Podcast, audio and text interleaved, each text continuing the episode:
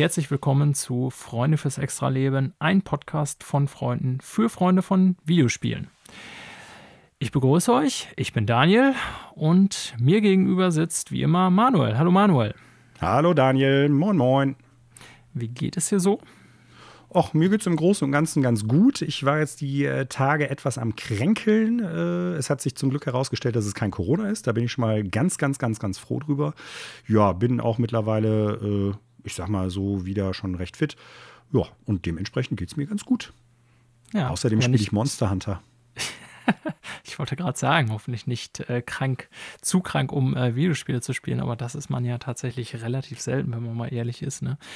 Ähm, Genau. Äh, wir werden gleich noch über Monster Hunter Rise reden, da Manuel es schon angesprochen hat im Verlauf der Episode. Auch äh, diese Woche hat uns das Game weiterhin befasst. Ne? Ähm, ja, Ansonsten haben wir des Weiteren noch auf dem Programm heute, dass wir uns äh, über Hideo Kojimas nächstes Spiel unterhalten werden in den Nachrichten, oder zumindest spekulieren äh, über sein nächstes Spiel. Ähm, wir werden uns unterhalten über Sonys First-Party-Line-Up. Ähm, das heißt, ja, im Zuge einer aktuellen Meldung von Bloomberg, die da einiges zutage gebracht hat, ähm, welche Spiele wohl von Sony kommen, wie wir das einschätzen und was wir da auch erwarten sozusagen von Sony. Ne? Und dann nicht zuletzt, Manuel, wollen wir auch noch in den Nachrichten über die E3 reden. Das sind doch erstmal, würde ich sagen, ja, äh, durchaus äh, aufregende Topics, über die es sich äh, lohnt zu sprechen. Ne? Und ja, Vielleicht machen wir uns dann sogar im Anschluss an diese Episode noch äh, gemeinsam auf, eine kleine Monsterjagd zu veranstalten. Ja, das hoffe ich doch ganz stark. Ja, ich habe gesehen, du bist mir weit voraus, ne, was ja, Jagddrang angeht, was mich jetzt nicht wirklich überrascht. Aber ich glaube, du hast auch äh, sehr viel fokussierter, ich sag mal, die äh, Online-Ränge gepusht, während ich da noch so ein bisschen mehr im Singleplayer rumgedaddelt habe, hm. was einen da ja nicht wirklich voranbringt in dieser Hinsicht. Ne? Ja, man sollte das spielen bei Monster Hunter Rise äh, oder überhaupt bei Monster Hunter, was einem Spaß bringt. So sieht es aus. Ja, und äh, damit sind wir schon beim Thema. Dann lass uns doch mal direkt in die Episode starten. Roger, Roger. Ja, Manuel, und damit kommen wir wie immer zu Beginn zu der Frage, was wird denn hier gespielt? Berichte mir doch mal, was du so gespielt hast diese Woche. Ja, ich mag es ja fast gar nicht mehr sagen, weil wir schon da letzte und vorletzte Woche drüber gesprochen haben, aber Monster Hunter Rise. Ja. Ach Quatsch, ich mag es sogar sehr gerne sagen. Ja, ich spiele Monster Hunter Rise. Komm, ich gebe es zu. Ja. Ja, ich habe auch äh, da äh, quasi schon schlechtes Gewissen gehabt, als ich in das Skript für diese Folge geschaut habe und dann so dachte, äh, worüber reden wir eigentlich in dieser Sektion? Ähm, weil ich tatsächlich äh, auch die Woche nichts anderes gespielt habe, was auch daran lag, dass ich ein paar Tage bei meinen Eltern war und dementsprechend nur meine Switch mit hatte. Ne? Alles andere irgendwie mitzuschleppen ist dann ja doch immer so ein bisschen umständlicher. Und ja, da bot sich halt Monster Hunter natürlich an. Ähm, und ich hatte mal jetzt in irgendeinem Review gelesen, ich glaube, es war sogar das IGN-Video oder Review, äh, das ich mir als Video angeguckt habe, so, ähm, dass es vom Umfang her eher schmaler ist. Ähm, das kann ich so bisher echt nicht unterschreiben. Ne? Mhm. Also man muss ja dazu sehen, wissen, dass zum Beispiel Monster Hunter World ja auch erst über die Zeit erweitert wurde mit immer mehr Quests und äh, großem DLC und mhm, so weiter. Ja. Und so mein bisheriger Eindruck ist jetzt bei Rise eigentlich nicht, dass äh, weniger Monster oder weniger äh, Quest-Schritte oder Ränge oder so irgendwie äh, drin wären. Klar, es gibt diesen äh, G-Rank oder wie auch immer man ihn dann nennen will, nicht. Ne? Also Monster Hunter ist ja für die Nichtkenner traditionell unterteilt in äh, Low-Rank und High-Rank-Quests. Ne? Und mhm. ähm, ja, danach kommt dann eigentlich immer noch so, wenn man dann so merkt, dass alle Spieler irgendwie äh, den High-Rank durchgegrindet haben, wird dann eigentlich immer noch der G-Rank implementiert. Damals hat man das halt gemacht, indem eigentlich eine neue Version des Spiels rauskam, kann man sagen. Ne? Ähm, mhm.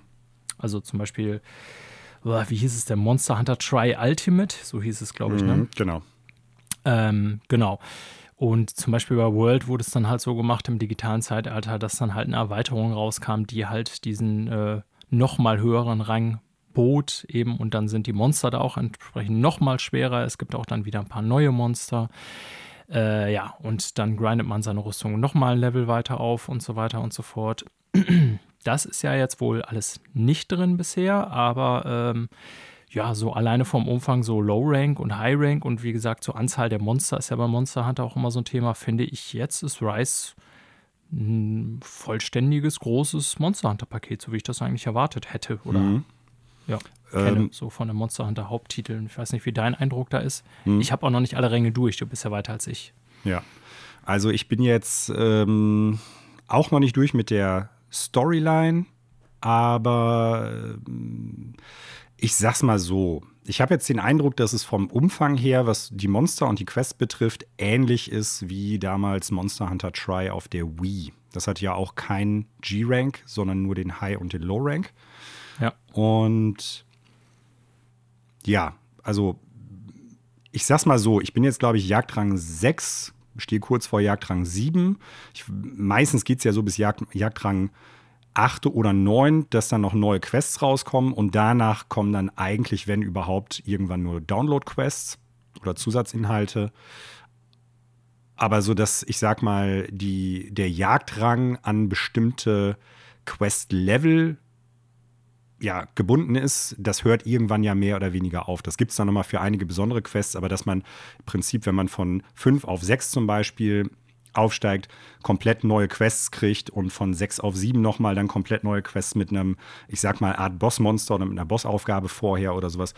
Ähm, das ist ja nicht, nicht bis Jagdrang 100 oder so. Das ist ja meistens nur bis, ich glaube, irgendwie 8 oder 9 und dann ist es meistens auch vorbei.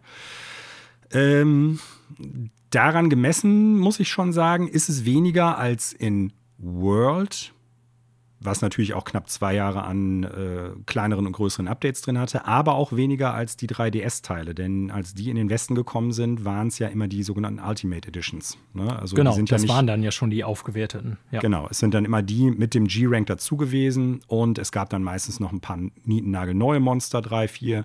Äh, ganz oft gab es dann auch sogenannte ähm, ja, Subspecies, also nochmal veränderte Arten der schon vorhandenen Monster, die nochmal schwer, stärker waren oder irgendwie schwerer zu jagen, die irgendwie besondere Attacken hatten oder sowas. Ähm, ich glaube, hier werden sie es so machen, dass es halt Apex-Monster gibt, ähnlich wie in Generations Ultimate, die dann besonders stark sind. Ja, die Frage ist nur, wie viele unterschiedliche Monster sind da eigentlich drin? Und ich habe mich bewusst bisher noch nicht spoilern lassen. Also weder durch irgendwelche großartigen nee, Trailer noch irgendwie im Internet, wenn man mal was nachgeguckt hat. Ähm, wo finde ich dieses oder jene Item, habe ich immer versucht zu vermeiden, irgendwie zu gucken, welche Monster kenne ich noch nicht und welche gibt es noch. Ich weiß von einem, das ich noch nicht bekämpft habe und das ich auch noch nicht gesehen habe, weil ein Bekannter das neulich im äh, Chat erwähnt hat. Aber ja, ich glaube, es ist trotzdem ein Spiel, selbst mit dem ganzen Zusatzkram, was da ja noch kommen wird irgendwann, was lang genug ist. Ich glaube aber schon, dass man irgendwie relativ schnell jetzt auch bald im Endgame sein wird. Zum Guten oder zum Schlechten. Ja, also ne, es ist doch noch, äh, dennoch, wollte ich sagen, ein Spiel, in das man ähm, viele Stunden versenden ja. kann, wenn man wirklich alles sehen will. Ne? Also Definitiv. Das, darauf wollte ich so letztendlich hinaus. Also ich hatte jetzt nicht das Gefühl, dass ich irgendwie, nachdem ich auch diese Woche echt nochmal äh, relativ viel wieder gespielt habe, irgendwie äh, schneller durch bin als durch andere ähm, Monster Hunter Spiele. Ne? Insofern, ähm, ja, das war so das Einzige, was mir so auffiel diese Woche. So, ansonsten habe ich auch zu meinen Überlegungen von letzte Woche nicht mehr so viel zu ergänzen. Mhm. Ähm, ja, ich habe noch zwei Sachen, die ich, äh, ich sag mal, als Korrektur irgendwie angeben muss von letzter Woche. Das erste ist, ich hatte letzte Woche, glaube ich, gesagt, dass die Vulkanhöhlen, eine äh, Karte jetzt in Monster Hunter Rise, eine Adaption von einer alten Karte sind aus Monster Hunter Try und das sind sie tatsächlich nicht. Ich dachte das erst, weil äh, zu dem Zeitpunkt, als ich das gesagt hatte, hatte ich die Karte noch nicht so oft gespielt und es gibt halt in ähm, der Try-Version der, ich sag mal, Lava- oder Feuerwelt oder des Feuerareals halt auch so eine Karte, auf der man dann so einen Vulkan hochrennt. Du wirst dich sehr wahrscheinlich daran erinnern, Daniel, wo man so einen ganz schmalen Grat hochrennt und dann ist man oben quasi im äh, ja. Vulkankrater drin. So, und wenn man jetzt auf das Areal, auf das neue in Monster Hunter Try, äh, Monster Hunter Rise zuläuft, äh, vom, vom Startpunkt, dann sieht das ähnlich aus. Und deshalb äh, dachte ich, dass es die gleiche Karte ist. Es ist aber definitiv nicht. So, da, mhm. das äh, ist einfach nicht richtig gewesen. Und da muss ich äh, mich bei unserem gemeinsamen Freund Connor entschuldigen, äh, dem ich unterstellt habe, dass er eine, an, am ersten Wochenende von Freitag bis Sonntagnachmittag schon 29 Stunden irgendwie gespielt hatte. Das ist äh, leider oder zum Glück, ich glaube eher zum Glück nicht wahr. Äh, Connor, bitte verzeihe es mir, es waren ja doch nur 19 Stunden, die du innerhalb dieser zwei Tage gespielt hast. Ist wichtig, dass wir einen Unterschied festhalten, ne? Ganz klar. Ich möchte ja nicht, dass äh, man einen falschen Eindruck von diesem äh, Menschen bekommt. Das wäre sehr schade. Er ist nämlich ein Connor geht übrigens einer Mensch. geregelten Tätigkeit nach, um mir gleich mal ja. von diesem Klischee ablenken zu wollen. Das, äh, das kann man, glaube ich, nochmal unterstreichen, ja. Ähm, nein, also die beiden Sachen wollte ich nochmal sagen. Und ähm, ich weiß nicht, ob du das mitgekriegt hattest. Ich war da ursprünglich auch einer falschen Vorstellung ähm, aufgesessen. In Monster Hunter World war es ja so, dass die diese Mechanik rausgenommen haben, dass wenn du ein Monster erjagst, also wirklich tötest, du andere Items bekommst, als wenn du es einschläferst, also nicht einschläferst, aber wenn du es betäubst und dann halt mit einer Falle ähm, ähm, ja, fängst. Und, ja, die ähm, Drop Chances waren halt unterschiedlich. Ne? Ja, und meistens teilweise ja bei hast, höher. Genau, ja. und, und meistens hast du dann halt unterschiedliche Items diesbezüglich bekommen. Äh, das haben sie in World rausgenommen. In Rise ist es tatsächlich wieder drin. Ah, interessant. Das war mir letzte Woche zum Beispiel auch noch nicht bewusst. Ähm, es wird gerade sehr inflationär mit äh, vielen Fallen gejagt und das Monster dann halt immer ähm, ja, schlafen geschickt und dann halt gefangen. Geht ja auch meistens schneller und man kann so diesen Schlusspart des Kampfes, wo die meisten Monster noch mal ziemlich hart aufdrehen, dadurch dann umgehen. Aber äh, man sollte vorher doch unter Umständen mal einfach gucken, ob man sich dadurch dann halt die Chance nimmt, bestimmte Items zu kriegen oder halt nur mit ganz, ganz, ganz schlechten äh, Prozentmöglichkeiten da dran zu kommen. Das war mir auch nicht bewusst, habe ich auch erst die Woche erfahren. Also für alle ähm, Monsterjäger da draußen, ähm, achtet da mal drauf und guckt mal, ob das wirklich Sinn macht, jedes Monster auch zu fangen, weil das wird aktuell sehr, sehr viel gemacht. Ja, das ist mir in Online-Quests auch schon aufgefallen, wenn ich mit Randoms gespielt habe, was ich diese Woche, äh, ja, wenn dann meist mit Randoms gemacht habe, ähm, dass quasi immer gefangen wird. Und hm. ich wusste jetzt zwar tatsächlich noch nicht von dem Umstand, den du mir gerade berichtet hast, aber ähm, dachte da schon manchmal, äh, ja, ein bisschen nervig, weil ich es eigentlich carven wollte, noch das Monster. Hm. Ne? Und äh, dieser Effekt verstärkt sich natürlich, wenn man dann auf bestimmte Items aus ist und dann die Hatze am Ende quasi umsonst war. Ja, Aber das sind genau. so die, äh, ja, die Monster Hunter Wissenschaften, so, äh, ne, die dann nochmal so für die Leute interessant sind, die wirklich into it sind. Aber klar, irgendwann, wenn man so auf bestimmte Items aus ist und bestimmte Drops braucht, dann wird sowas relevant. Ja, das ist definitiv so. Ähm, wie gesagt, macht das Spiel sehr wahrscheinlich einfacher, äh, wenn man jedes Monster fängt, aber bei einigen Monstern wird es dann darauf hinauslaufen, dass man bestimmte Items nicht oder nur sehr, sehr selten bekommt. Ja, ansonsten macht mir das Spiel weiterhin Spaß. Also ist äh, das Spiel, was ich jetzt abends aktuell gerne und ähm, ja, häufig einfach spiele. Und ähm, momentan muss ich aber auch dazu sagen, es ist ja jetzt noch nicht die große Schwemme, Schwemme an Spielen irgendwie erstmal ja, das kommt ja erst noch ein bisschen. Ne? Und ähm, ich denke, das genau. wird sich dann auch nochmal verschieben, wenn dann äh, attraktive neue Titel kommen. Wobei ich sagen muss, äh, zum Beispiel Bravely Default 2 habe ich dafür bisher liegen lassen.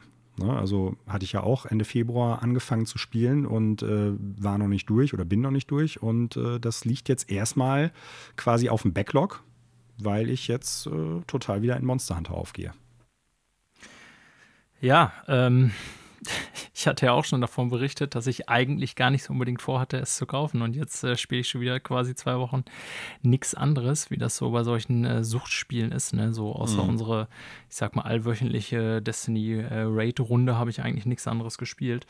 Ähm, ja, und ist mit Sicherheit äh, ein weiterer Beleg dafür, dass auch äh, das Monster Hunter denen sehr gut gelungen ist, also Capcom.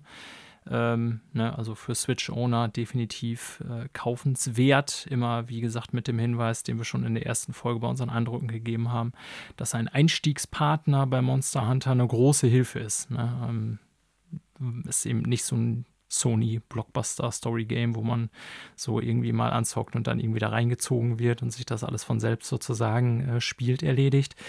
Ähm, ja, ist halt sehr systemlastig, ne? Aber mhm. es ist äh, ein geiles Spiel, ne? Ich habe jetzt, äh, wo du schon sagst, was so ein deinem Backlog ist, also ich werde wahrscheinlich auch noch weiter ein bisschen Monster Hunter zocken, aber ja. jetzt, wo ich auch wieder ähm, zu Hause bin, will ich natürlich auch mal wieder ein bisschen mehr auf Playstation und so anspielen. Bei mir äh, kann ich ja mal so anteasen, äh, liegt ja noch äh, Ghost of Tsushima im Laufwerk, will das endlich mal weiterspielen und ähm, Zusätzlich gab es noch ein No Man's Sky, ein weiteres Update. Und mm. äh, da will ich zumindest mal wieder kurz reinschnuppern, weil es einen komplett neuen Spielmodi bietet, Modus bietet. Und ähm, ja, da hoffe ich dann nächste Woche auch mal wieder zu einem neuen Spiel was erzählen zu können oder zu einem anderen Spiel. Ja, das äh, wäre, glaube ich, für die Zuhörer da draußen äh, jetzt nicht unbedingt uninteressant, mal was anderes zu hören als Monhan hier, Monhan da, ne? Das stimmt, aber wir sind halt auch zwei Monster Hunter Nerds. Äh, ja, ist, ist, halt so, ne? Ist äh, wahr, ja. Ich, ich gucke ja. gerade mal, wo du das sagtest, so äh, sehr wahrscheinlich nächste Woche mal irgendwie was anderes. Ich glaube, bei mir dauert es noch ein bisschen bis zum Ende des Monats, weil dann hier Replicant rauskommt, das äh, Remake. Das dürfte so bei mir, glaube ich, das nächste Spiel sein, was auf der Liste steht. Also ich werde euch noch ein bisschen mit Monster Hunter sehr wahrscheinlich auf den Senkel gehen, Leute. Nehmt es mir bitte nicht Ist okay, ist okay, Manuel, wir verzeihen dir. Ja, Danke. dann äh, lass uns in dem Sinne doch auch mal zu den Nachrichten übergehen, würde ich sagen. Spitze. Ja, und in den Nachrichten gab es äh, diese Woche ich sag mal, wieder nicht viele, aber ich denke ein paar ganz interessante Items, über die es sich hier lohnt zu sprechen. Und äh, wir fangen mal an mit äh, unser aller Lieblingsentwickler Hideo Kojima. Ähm, der an dieser nächsten Nachricht eigentlich gar nicht die, direkt beteiligt ist, aber indirekt halt irgendwie schon. Ähm, es kam nämlich ein ja, Teaser-Trailer eines äh, PlayStation äh, 5 Spiels raus. Ich meine, dass es für PlayStation 5 geplant ist. Weiß nicht, ob auch PlayStation 4, aber auf jeden ja, Fall gab es auf der. Ich glaube sogar ähm, exklusiv für PlayStation 5 soll es erstmal angedacht sein. Okay. Ne, äh, namens Abandoned. Und äh, das, ja, kam über die Sony, über den YouTube-Kanal raus. Äh, wer da bei YouTube mal schaut, Sony, die genauso wie Xbox publishen da jede Menge an Trailer zu kleineren Spielen auch. Und äh, ne, da wurde halt im Verlaufe der Woche dieser äh, Teaser von Abandoned gezeigt. Eigentlich wirklich nur ein kurzer Teaser, der auch gar nicht so viel über das Spiel selber zeigt, sondern eigentlich eher ja, ich sag mal, ein paar Umgebungskonzepte mehr oder weniger nur mhm. zeigt. Ne? Also ja. ähm, viel ist es nicht. Aber irgendwie hat sich darum zu so eine etwas äh, seltsame Geschichte aufgeblasen. Es wurde nämlich dann äh, in Internetkreisen vermutet, ähm, dass dahinter äh, Hideo Kojima steckt, hinter diesem Projekt. Mhm. Ja, das Ganze mm, ist, ich will mal sagen, bei Kojima durchaus schon vorgekommen. Ne? Also wir erinnern uns an sowas wie PT, was ja letztendlich äh, nur dann leider die Demo geblieben ist, aber ähm, wo er so quasi im Geheimen dran gearbeitet hatte und das auch, äh, ich weiß gar nicht mehr, wie der Name des fiktiven Studios damals war, ähm, quasi dran gearbeitet hat. Und ähm, wie das Internet wohl darauf kommt, ist, dass zu dem äh, Entwickler dieses Abandoned Blue Box Games, heißen sie, eine niederländische äh, Produktionsfirma, wenn ich das richtig sehe, mhm. ähm, tatsächlich sehr wenig zu finden ist. Ne? Also keine ja. Äh, Website irgendwie, ähm, der ja, Twitter-Account von einem der Mitglieder oder vom, vom Studio-Lead oder so hat seit Jahren nichts mehr hervorgebracht und äh, es gab wohl dann irgendwie die Suche nach LinkedIn, irgendwie nochmal da so Leuten zu gucken, okay, wer ist oder war für das Studio fündig und äh, insgesamt ist sehr wenig zu finden für ein Studio, das halt ähm, ja auf einem Sony-Kanal sozusagen mit ihrem neuen Spiel beworben wird. Ja, und da ähm, Kojima eben eine Geschichte hat, einerseits von solchen, ich sag mal, versteckten oder unnamed Projects oder ähm, Entwicklungsstudios, ähm, hat man da die Links ein bisschen gezogen zu Kojima Productions. Das ist quasi, äh, ja, die Shell Corporation, also zu Kojima Productions quasi gehören würde. Ähm, und ich weiß nicht, als du das so gelesen hast, Manuel, also war das so direkt dein Gedanke? Ist alles völliger Quatsch oder bist du da überhaupt durch den Trailer irgendwie, glaubst du, dass der ja vielleicht auch da so eine Kampagne hintersteckt, dass der Trailer mehr Aufmerksamkeit mm. erhält oder so? Ich fand das ein bisschen seltsam. Nee, ich glaube, das ist so ein, ähm, ja, so im Internet gewachsen gewesenes Ding. Also ich glaube nicht, dass das so eine, so, so eine Viral-Campaign gewesen ist, so als werbeträchtiges Ding. Äh, bei mir war es nämlich so, ich habe den Trailer gesehen, bevor diese ganze Diskussion wirklich an die äh, ja, Oberfläche gebrodelt ist. Mhm. Und äh, noch bevor ich mitgekriegt hatte, dass da überhaupt Leute jetzt drüber spekulieren, was ist das für ein Studio, wer steckt dahinter und dass es vielleicht dann halt in diese Hideo Kojima, Koji Pro Richtung gehen könnte oder so. Ähm, und muss sagen, ich fand jetzt den Trailer okay. Ne, sieht nach einem ähm, soliden, ich sag mal, Indie-Survival Horror-Game aus, was es ja wohl scheinbar sein soll. Also so eine Ego-Perspektive, rennt man durch den Wald und ähm, ja, fand das ganz nett, aber weder jetzt irgendwie die technische Umsetzung oder die grafische Präsentation hat mich irgendwie so umgehauen, dass ich dachte, da muss irgendwie noch ein fetteres Studio hinterstecken oder äh, irgendwie, die müssen mit jemandem zusammenarbeiten oder sowas. Noch fand ich die, die ganze Atmosphäre, den dieser Cheeser ausgestrahlt äh, hat, ja, verdächtig oder sowas. Also für mich war da, ich wäre da gar nicht so drauf gekommen. Ich glaube, das liegt eher an dieser Geschichte mit PT, ne, dass es halt diesen Playable Teaser gab. Zu Silent Hills sollte es ja mal werden von Hideo Kojima und äh, Koji Pro von Konami dann damals noch. Und ich glaube, das haben die Leute im Prinzip dann so weggesteckt, dass sich über die Jahre, seitdem er Konami verlassen hat und jetzt ähm, ja, ohne die entwickelt, die Leute gedacht haben, ja, der nimmt die ganzen Ideen mit und der macht das Ding irgendwann. Weil der hat dann ja auch quasi, wenn man die PT-Demo damals durchgespielt hatte, dann gab es ja so ein äh, Teaser-Video zu Silent Hills dann auch wirklich, wo dann halt erst äh, klar wurde, was man da gespielt hatte. Und dann sah man halt, mhm. ähm, wie heißt da nochmal der Schauspieler? Ähm, äh, der Schauspieler von Walking Dead, der auch in Death Stranding schlussendlich mit drin war, dessen Name mir gerade entfällt. Ähm, ja, also weil der dann auch in Death Stranding halt irgendwie noch mit drin gewesen ist, haben, glaube ich, viele Leute dann spekuliert, okay, es wird quasi ein neues Silent Hill geben, das wird dann nicht Silent Hill heißen, aber das, was Hideo Kojima sich da überlegt hatte, was das Spiel mal werden sollte, das wird er unter anderem Namen weitermachen. Und ich glaube, dieser, ähm, ja, dieses Festhalten an diesem an, an diesem quasi Propheten, möchte ich es fast mal sagen. Ne? Also, es, ja, ernsthaft, man muss ja fast schon sagen, dass das ja so, so Art Gläubige fast schon sind, irgendwo, die ja, den Typen ich da das anhängen. deswegen ja auch so ein so ein bisschen und, äh, sarkastisch eingeleitet mit unser aller Lieblingsproduzent. Ja, ja, also. Nicht, weil ich ihn schlecht finde, sondern weil er halt so eine Ikone ist, sage ich mal. Ne, aber wie, wie, gesagt, ja. das hat eher, eher wirklich was von einer Anhängerschaft. So, bei einigen Leuten, die da im Netz umtriebig sind. Ne? Und äh, ich glaube, dass es darauf dann halt irgendwie gut passte, so nach dem Motto, ja, der wird das machen, das wird sich irgendwann erfüllen, wir werden dieses Spiel noch kriegen, auch wenn Konami jetzt äh, gar nichts mehr mit Silent Hill macht und die alle ja auch gar keine Videospiele mehr produzieren wollen und Konami hat den ja auch quasi rausgeschmissen, alles böse, was Konami macht und Koji Pro ist super und so. Und ich glaube, ähm, da wurde dann quasi der Wunsch irgendwie da reingepflanzt ne, in dieses Video. Also das, das muss das jetzt sein. Und dementsprechend ja. passt das dann auch. Man kennt das Studio nicht, man kann nicht viel rausfinden. Das ist alles ein bisschen seltsam. Äh, Hideo Kojima hat das schon mal gemacht mit äh, damals Metal Gear Solid 5. Metal Gear Solid. Ja, um, genau. Wo er dann ja, ich weiß gar nicht, Moby Dick Games oder sowas. Moby als, Dick Studios hieß es. Ja, ich habe es auch gerade nochmal nachgeschaut. Als irgendwelche, ja, vermeintliches Studio, das dahinter stehen würde, wo noch nicht klar war, dass es halt Metal Gear Solid wird. Ähm, da mit dem Anagramm von Kojima, äh, Joachim Morgren und sowas alles, irgendwie ein angeblicher schwedischer Leiter dieses Studios und so. Also eigentlich schon ganz interessant und witzig gemacht, diese Werbekampagne damals ähm, im Run-Up zu Metal Gear Solid 5. Aber ja, ich glaube, die Leute haben dann gedacht, der macht das nochmal. So. Ja. das äh, ich, ich glaube, das stimmt, dass da nichts hintersteht.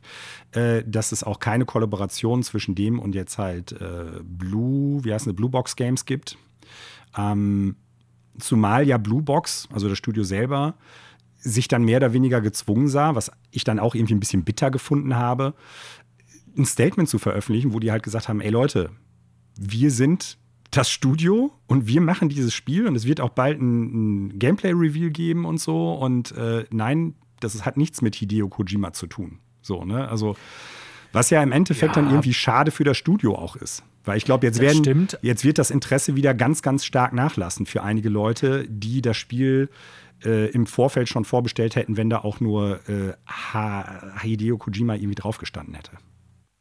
Das stimmt zwar, andererseits äh, ist es eine, also schade für dieses Studio, dass sie dann sozusagen jetzt so ein bisschen dann da Leute enttäuscht sein werden oder zu viel erwarten oder wie auch immer dazu wieder erwartet haben. Aber ähm, natürlich ist das so ein, ich sag mal, äh, Öffentlichkeitspush, den die sonst ja niemals bekommen hätten mit dem Game. Das muss man ja auch sagen. Ne? Also ja. auch wenn es nur auf einem Irrtum basierte, ähm, würden ja nicht sonst alle über das Game sprechen. Ja, da hast du, hast du durchaus recht, aber das kann ja auch äh, sich ins Negative verkehren, ne? Das stimmt. Also muss man ähm, abwarten. Vor allen Dingen, weil man ja noch gar nicht wirklich weiß, wie wird das Gameplay jetzt sein. Man hat halt im Prinzip nur so einen kurzen Teaser auch gesehen und äh, das kann ja auch ein gutes Spiel werden. Müssen wir halt einfach abwarten. Ähm, ich glaube, es wurde so mal angedeutet, dass es eventuell so im Juni zu einem Gameplay-Reveal äh, kommen könnte. Und ähm, ja, dann bin ja. ich mal gespannt, was dabei rumkommt. Der zweite Aspekt ist allerdings, dass äh, es auch quasi ein Dementi gab, das dann nicht vom Studio gekommen ist. Ne? Also ja. äh, Jeff Grubb von VentureBeat, ein äh, durchaus äh, sehr gut vernetzter Videospieljournalist, hatte sich dann dazu auch geäußert und hat gesagt, ey Leute, also ich will euch da jetzt nicht irgendwie die Wurst vom Brot nehmen, aber äh, das hat nichts mit Hideo Kojima zu tun und darüber hinaus bin ich relativ sicher, weil ich aus verschiedenen Quellen das jetzt gehört habe, das nächste Hideo Kojima-Spiel wird auch gar nicht PS5 exklusiv oder überhaupt PS5 sein, sondern sehr wahrscheinlich eher mit Microsoft zusammen entwickelt bzw. veröffentlicht werden. Genau, das war so der, äh, ich sag mal, zweite Aspekt, äh, den ich äh, natürlich noch hinten anschieben wollte. Ne? Und das ist ja vielleicht das, ich sag mal, fast noch interessantere. Ich will jetzt nicht irgendwie Abandoned oder eben äh, Blue Box Game Studios hier irgendwie äh, kleinreden oder so. Ne? Aber ähm, natürlich hat sich um diese ganze Newsmeldung äh, irgendwie sehr viel drum zugesponnen. Das Spiel selber hätte sonst ja nie so viel Publicity bekommen, mhm. eben weil es mit Hideo Kojima verbunden wurde und dann eben diese Meldung dahinterher kam kam, wie du schon sagst, einen Tag später, ja, Leute, ähm, wahrscheinlich wird das Ding Xbox-Game werden. Ne? Jetzt für uns nicht belegbar. Er wiederum fußt da auch auf, ja, ich sag mal, Insiderwissen, dass er halt diese Gerüchte gehört hat. Und dann gibt es da eben noch so ein, ähm, ja, Phil Spencer-Video äh, oder Shot aus einem Video, wo er schon mehrfach es so war, dass man irgendwie über Figuren, die er im Hintergrund stehen hat in seinem Office oder eben Shirts, die er getragen hat oder so, Leute da äh, quasi Deals vorhergesagt haben oder ähm, ja, Publisher-Zukäufe oder so, die sich dann teilweise auch tatsächlich erfüllt haben. Und er da wohl, hm. ich weiß gar nicht mehr, welche Figur aus einem Kojima-Game halt im Hintergrund stehen hat. Jetzt das Logo, in einem den Homo Ludens. Das Logo, okay. Mhm. Ähm, und also wir wissen zumindest wohl, ähm, dass Sony, also wissen, nicht aus eigener Erfahrung, sage ich jetzt mal aus eigenen Quellen natürlich, aber es scheint wohl so zu sein, dass Sony ja Death Stranding 2 als Pitch abgelehnt hat, also davon es keinen zweiten Teil geben wird als äh, Sony-Exklusivtitel. Und wir haben ja auch schon hier in der Sendung darüber gesprochen, dass Kojima Productions halt ja ein freies Studio sind und keinem äh, der großen Publisher gehören. Mhm. Und dementsprechend wäre das natürlich relativ leicht umsetzbar, dass wenn die jetzt gesagt haben, naja, wir hatten halt einen Exklusivvertrag mit Sony für Death Stranding, ähm, da sagt ja niemand, dass auch das nächste Spiel für Sony PlayStation sein muss. Und dementsprechend kann ich mir das auf jeden Fall vorstellen bei äh, ja, speziell bei dem Marktverhalten, das Microsoft die letzten Monate, Jahre so an den Tag gelegt hat. Das heißt, äh, permanent viel Kohle ausgeben, damit man viel Spiele bekommt. Hm. Ja, und die Frage ist halt auch so, ähm, ich glaube, dass Hideo Kojima oder Koji Pro Spiele jetzt nicht unbedingt günstig sind. Also, Absolut nicht. Ähm, ich will ihn jetzt nicht schlecht reden, aber wenn man sich einfach anguckt, wie lange der teilweise auch an bestimmten Spielen rumentwickelt hat, nenne ich es mal in der Mangel eines besseren Ausdrucks, und was der dann da auch reinflanscht. Ne? Also äh, Lizenzen für irgendwelche zeitgenössische Musik von irgendwelchen, äh, ja, ich sag mal, Pop- oder Rock-Artists, ähm, Schauspieler, die da mit drin sind. Äh, Kiefer Sutherland, der in Metal Gear Solid 5 mit drin sein musste. Solche Geschichten. Ne? Also der liebäugelt ja schon auch ziemlich stark damit, ich sag mal, sehr hochpreisige Präsentation oder Produktion halt zu haben. Und man muss auch sagen, die Spiele haben natürlich auch immer einen hohen cineastischen Einschlag.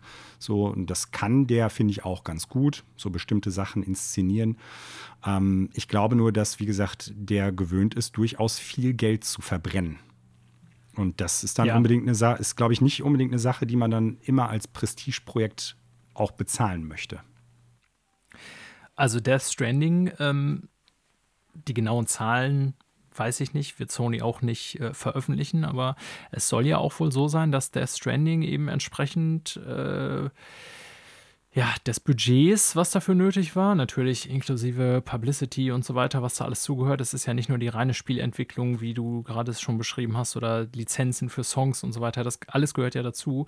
Und allein von den Verkaufszahlen her war Death Stranding jetzt keine Katastrophe, aber wohl auch nicht ebenso der Smasher, wie viele Sony-eigene ähm, hausinterne Titel es sind, ne, die sich x Millionenfach verkaufen. Und das mhm. kann man auch sicher, äh, ziemlich sicher sagen aus äh, ja, verschiedenen Daten, die man sich so zusammensuchen kann, dass Death Stranding zwar im Millionenbereich gelandet ist, aber auch tatsächlich im niedrigen Millionenbereich, ne? also weit entfernt von so Smashern wie Spider-Man oder Uncharted 4 oder so.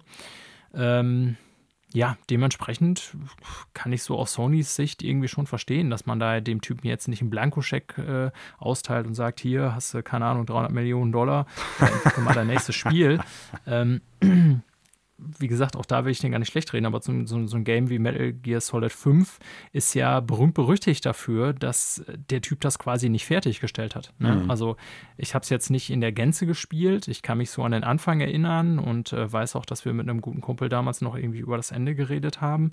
Und äh, zwischendurch ist das Game ja, also eigentlich fängt es ja so ein bisschen an wie so ein typisches Metal Gear Game, sag ich mal. Und nachher merkt man eigentlich, dass es nur noch eine ganz lange Sandbox äh, mhm ja, ich will jetzt nicht sagen Demo ist, ne, ist ja schon ein richtiges Spiel, aber ähm, man merkt auf jeden Fall, dass dieser eigentliche Metal Gear-Faktor, also diese In-Depth-Story mit ganz vielen Zwischensequenzen und so, da eigentlich dann im Endeffekt gar nicht mehr genug Zeit für war. So, ne? hm. Und äh, dass hm. Konami da dann auch irgendwann wahrscheinlich gesagt hat, ey, bring das Ding jetzt mal raus. Es sind jetzt so und so viele Jahre, es reicht. Ne? Und, ja, ähm, also ja. Du hast, du hast auch im weiteren Verlauf des Spiels, ich habe es äh, nie selber gespielt, aber halt äh, doch recht häufig auch noch gesehen damals.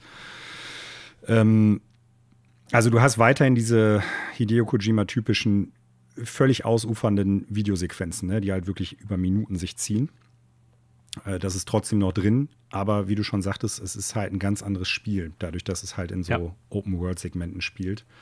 Ähm, ja, zum Guten oder zum Schlechten, weil ich meine, mit, mit den ganzen Ablegern, die die Serie dann vielleicht noch hatte, irgendwie auf PSP und ich weiß gar nicht, ob die Vita auch noch einen Teil gekriegt hat, in der PSP glaube ich nur, äh, war das dann ja auch schon irgendwie das sechste oder siebte Spiel was ich sag mal in eine ähnliche Richtung ging. Also, dass auch da irgendwann mal was Frisches kommen musste, fand ich jetzt persönlich auch gar nicht das Verkehrte. Aber wie du es schon sagtest, das Spiel wirkte einfach unfertig, auch was so den Abschluss der Story betraf und äh, welche Story-Segmente insgesamt da drin vorkamen. Und das ist ja eigentlich auch so, ich sag mal, die alten Metal Gear-Teile, Schrägstrich, äh, die Spiele, die jetzt so vor der ja, modernen Zeit von Metal Gear Spielen, also sowas wie Metal Gear Solid 3, Snake Eater oder auch Peace Walker mit den neueren Teilen verbinden sollte, storytechnisch. Und das halt auch, ja, also ultra dürftig eigentlich nur gemacht wurde.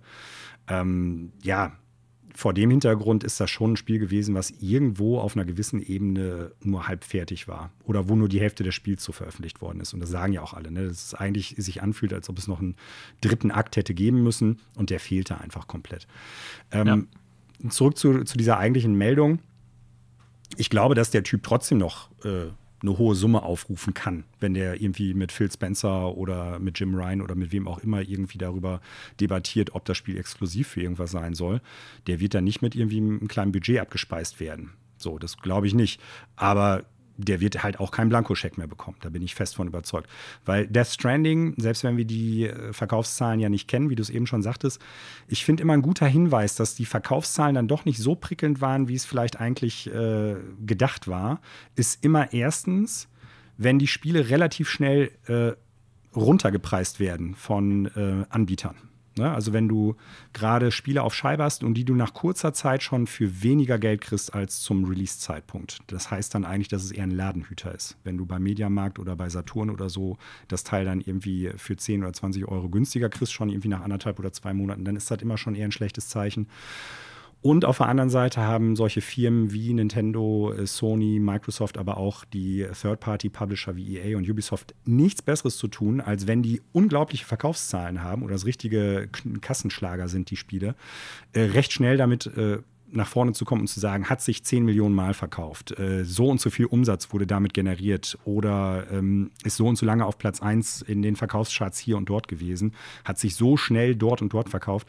Also die Firmen haben nichts Besseres zu tun, als das sofort für PR auszuschlachten. Und wenn das ausbleibt oder eher verhalten ist, dann ist das eher auch ein Zeichen dafür, dass dann die Spiele sich doch nicht ganz so gut verkauft haben, wie es das Budget eigentlich erfordert hätte oder wie die Leute gedacht haben gebe ich dir recht. Ja, in dem Sinne, wir werden äh, sehen, was tatsächlich mit ähm, dem nächsten Kojima-Spiel passiert. Ne? Das ist ja die eigentlich interessante Meldung. Ich glaube, wir können an dieser Stelle erstmal so verbuchen, dass eben Bandit wahrscheinlich wohl kein Kojima-Spiel sein wird und das äh, mehr oder weniger so eine Internetkampagne oder Gerücht, was sich hochgeschaukelt hat, war. Ähm, genau, und wie das dann mit Kojima weitergeht, werden wir vermutlich sehr zeitnah erfahren. Vielleicht sogar schon, Manuel bei einer Soll ich einen Trommelwirbel machen? Bitte? Trommelwirbel? Darfst du gerne machen. Jetzt bin ich äh, gespannt, wie der ohne Trommel ausfällt akustisch. Die E3. Tada! Tolle Überleitung. Ja, ähm, ne, aber die Brücke muss sich jetzt natürlich äh, schließen, wenn es darum geht, wenn man äh, erfahren will, welche Games so in absehbarer Zeit rauskommen. Ja, und ähm, wir haben jetzt die Gewissheit, äh, dass die E3 äh, stattfinden wird. Natürlich digital, was für uns allerdings hier in Deutschland sowieso nur bedingt einen Unterschied ausmacht, weil wir ja nicht in Persona vor Ort äh, dabei sein können. Ähm, ja, und äh, die E3, ähm, die dahinterstehende Organisation äh, ESA oder wie heißt sie? Muss ich jetzt dich nochmal fragen? Ja, ESA ist, glaube ich, richtig. ESA würde ich eher ja. sagen, ist die European Space Agency. Die macht ein ja, bisschen gut, was anderes. Also Englisch natürlich, ne? Äh, ESA. Also ähm, angekündigt hat, dass die E3 äh, dieses Jahr, nachdem ja letztes Jahr ins Wasser gefallen ist oder in, in, in Corona-Untiefen gefallen ist, ähm, ja, sie dieses Jahr stattfinden soll und sie jetzt Zeit hatten, das Ganze umzustrukturieren. Sprich, es wird digital stattfinden, ne, mit eben entsprechenden Präsentationen von, wer ist bisher bestätigt, ich lese mal die Liste durch, Nintendo, Xbox, Capcom, Konami, Ubisoft, Take-Two Interactive, Warner Brothers, Koch Media und More to Come, so ist es hier geschrieben. Ähm, ja, und nächstes Jahr auch dann schon wieder die Vorankündigung, äh, soll die E3 dann tatsächlich sogar wieder mit Personen stattfinden. Ja, und äh, da haben wir natürlich jetzt, denke ich, einige Fragen und Gedanken zu, Manuel. Ne? Mhm. Rein digitale E3, äh, also erstmal freust du dich drauf natürlich und äh, zweitens würde ich so die Frage hinten anstellen, meinst du, das ist genauso, ich sag mal, wichtig für die Branche wie die alte E3 oder ist das vielleicht schon äh, ich sag mal, doch ähm, hat es einfach die besten Zeiten hinter sich. Hm.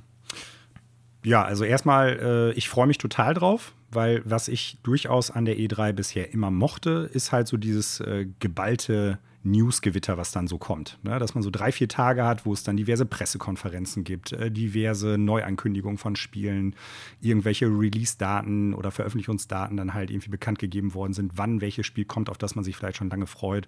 Überraschungen, äh, positive wie negative. Ähm, also ich habe mich da immer drauf gefreut und ich fand es letztes Jahr auch echt schade irgendwie, dass äh, durch Corona das ganze Ding halt so ein bisschen zerfasert ist. Ne? Es gab dann ja unterschiedliche Versuche von äh, diversen ja, Internetanbietern beziehungsweise äh, Leuten, sei es Jeff Keighley oder IGN, halt irgendwie so simultan was zu machen, so Summer of Games, Summer Games Fest und wie es nicht alle hieß, ähm, mhm. irgendwie sowas ähnliches halt zu bringen. Aber das waren dann halt so Sachen, das zog sich über mehrere Wochen. So, ne? Weil ich glaube, der, der, der Wille der einzelnen ja, Leute, die sonst so bei der E3 mitmachen, sprich Nintendo, Sony, Microsoft und hast du nicht gesehen, jetzt irgendwie sich dafür zu verbiegen, gerade wo diese ganze Corona-Geschichte noch äh, ziemlich alles in Frage gestellt hat und nicht ganz klar war, wie wird es weitergehen und welche Verzögerungen wird es dadurch noch geben bei Spieleproduktion und so weiter. Ähm, die waren, glaube ich, jetzt nicht unbedingt direkt Feuer und Flamme dann zu sagen, ja, pass auf, wir legen uns jetzt auf ein Datum wieder fest für eine Sache, die im Prinzip jetzt weniger bekannt oder kleiner ist vom Namen her als E3. Weil auch wenn die Gamescom jetzt besucherzahlentechnisch viel, viel größer ist, ähm, ich weiß gar nicht, äh, Tokyo Game Show glaube ich teilweise auch, die E3 ist aber das große Ding gewesen für die Branche selber. Und das ist auch ja. das Ding gewesen, was ich sag mal, weltweit die Leute, die Videospielfans ähm, sind, durchaus dann immer beobachtet haben, weil da halt geballt die ganzen Neuigkeiten gekommen sind. Das war bei der Gamescom nicht so stark und ist es auch nie so stark gewesen. Und Tokyo Game Show ist jetzt auch nicht mehr so extrem gewesen wie vielleicht noch vor 15 Jahren oder so.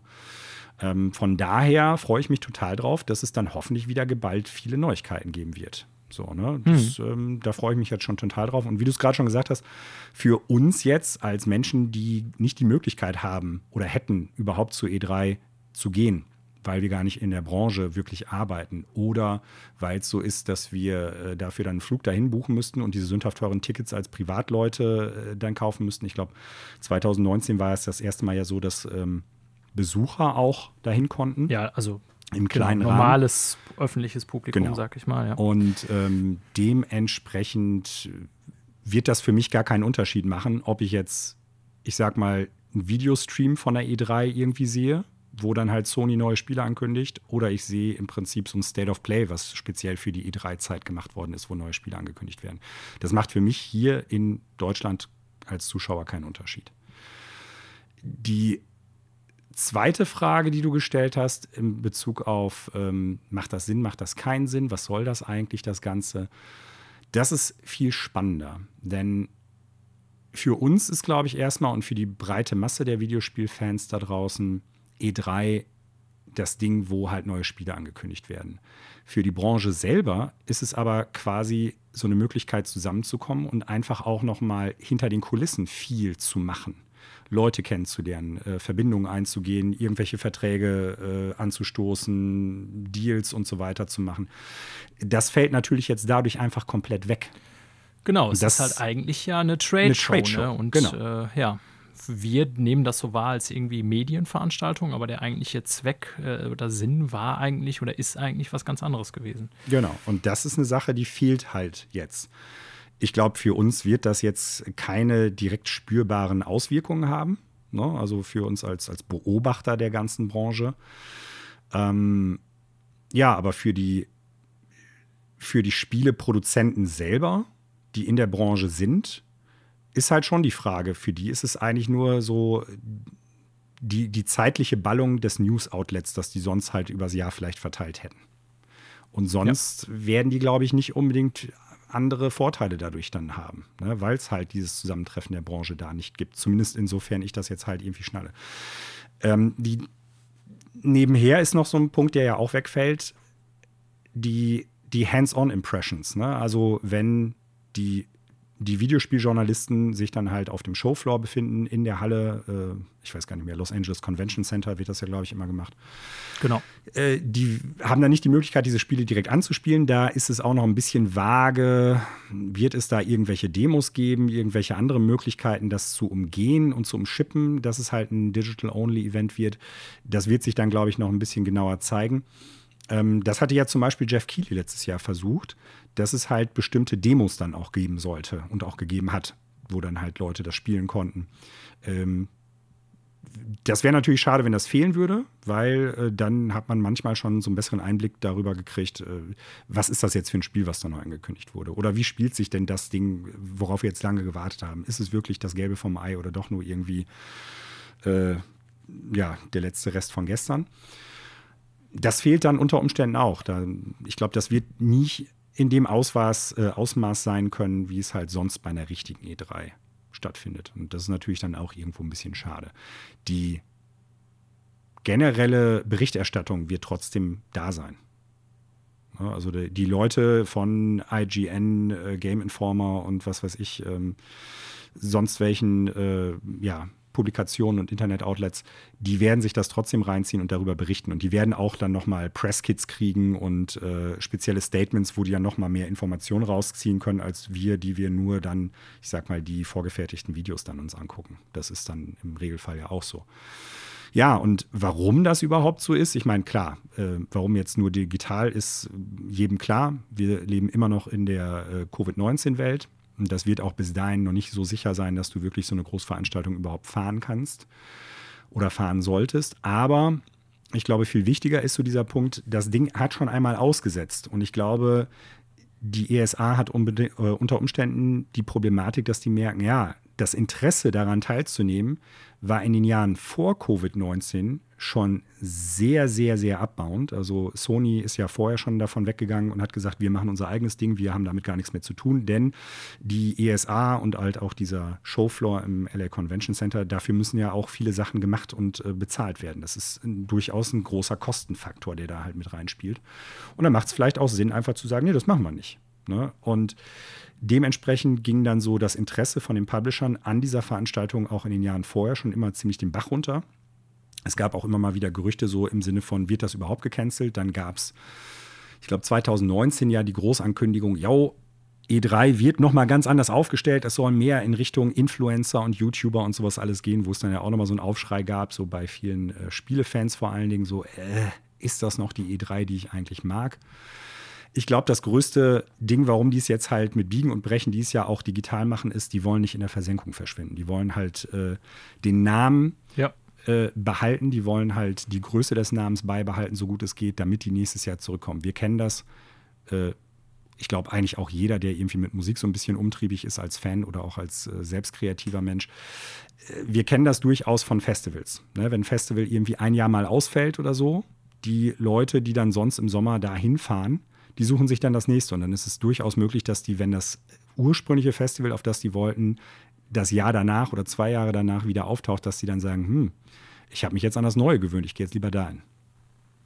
Ja, also ich glaube auch, äh, um mal direkt auf das Letzte zuerst einzugehen, dass es ein ganz klarer äh, Move, ich benutze jetzt mal das englische Wort, der äh, ESA ist, um eben äh, ihre ja, Fälle da im Trockenen zu halten, sozusagen, um das, was sie haben. Ne? Die machen ja nichts anderes als E3. Ne? Das ist eben der große Name, den sie haben als Produkt.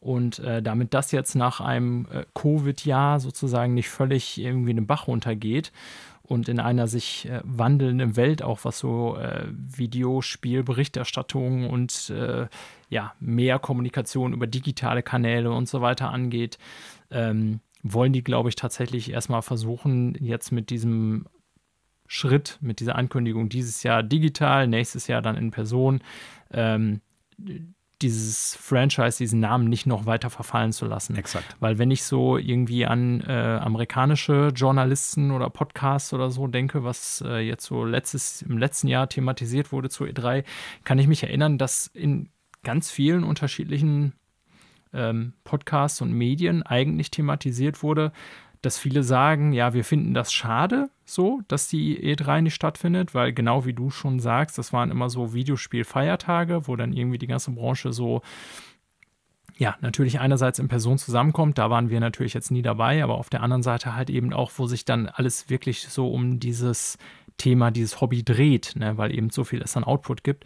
Und das geht mir ähnlich wie dir, ne? Ich vermisse das dann. Aber eigentlich waren so ja, wenn ich mich so da an die Meinung der großen amerikanischen Outlets erinnere, und das würde ich auch teilen, die Einschätzung, waren eigentlich viele der Meinung, äh, dass die E3 in der Form wahrscheinlich keine Zukunft haben wird. Ne? Ja. Weil es eben, wie du schon sagst, vor allen Dingen eine Trade-Show ist und ja auch jetzt schon in den letzten Jahren die Publisher mehr und mehr ähm, dazu übergegangen sind, eigene Formate zu machen, weil, ich weiß nicht, ob das so jedem Zuhörer bewusst ist, äh, dass für die ganzen Firmen und Publisher, die da beteiligt sind, auch wahnsinnig hohe Kosten bedeutet. Ja. Ne? Also so ein Stand äh, auf der E3, auf so einer Messe, oder ihr könnt auch gerne die Gamescom dafür nehmen.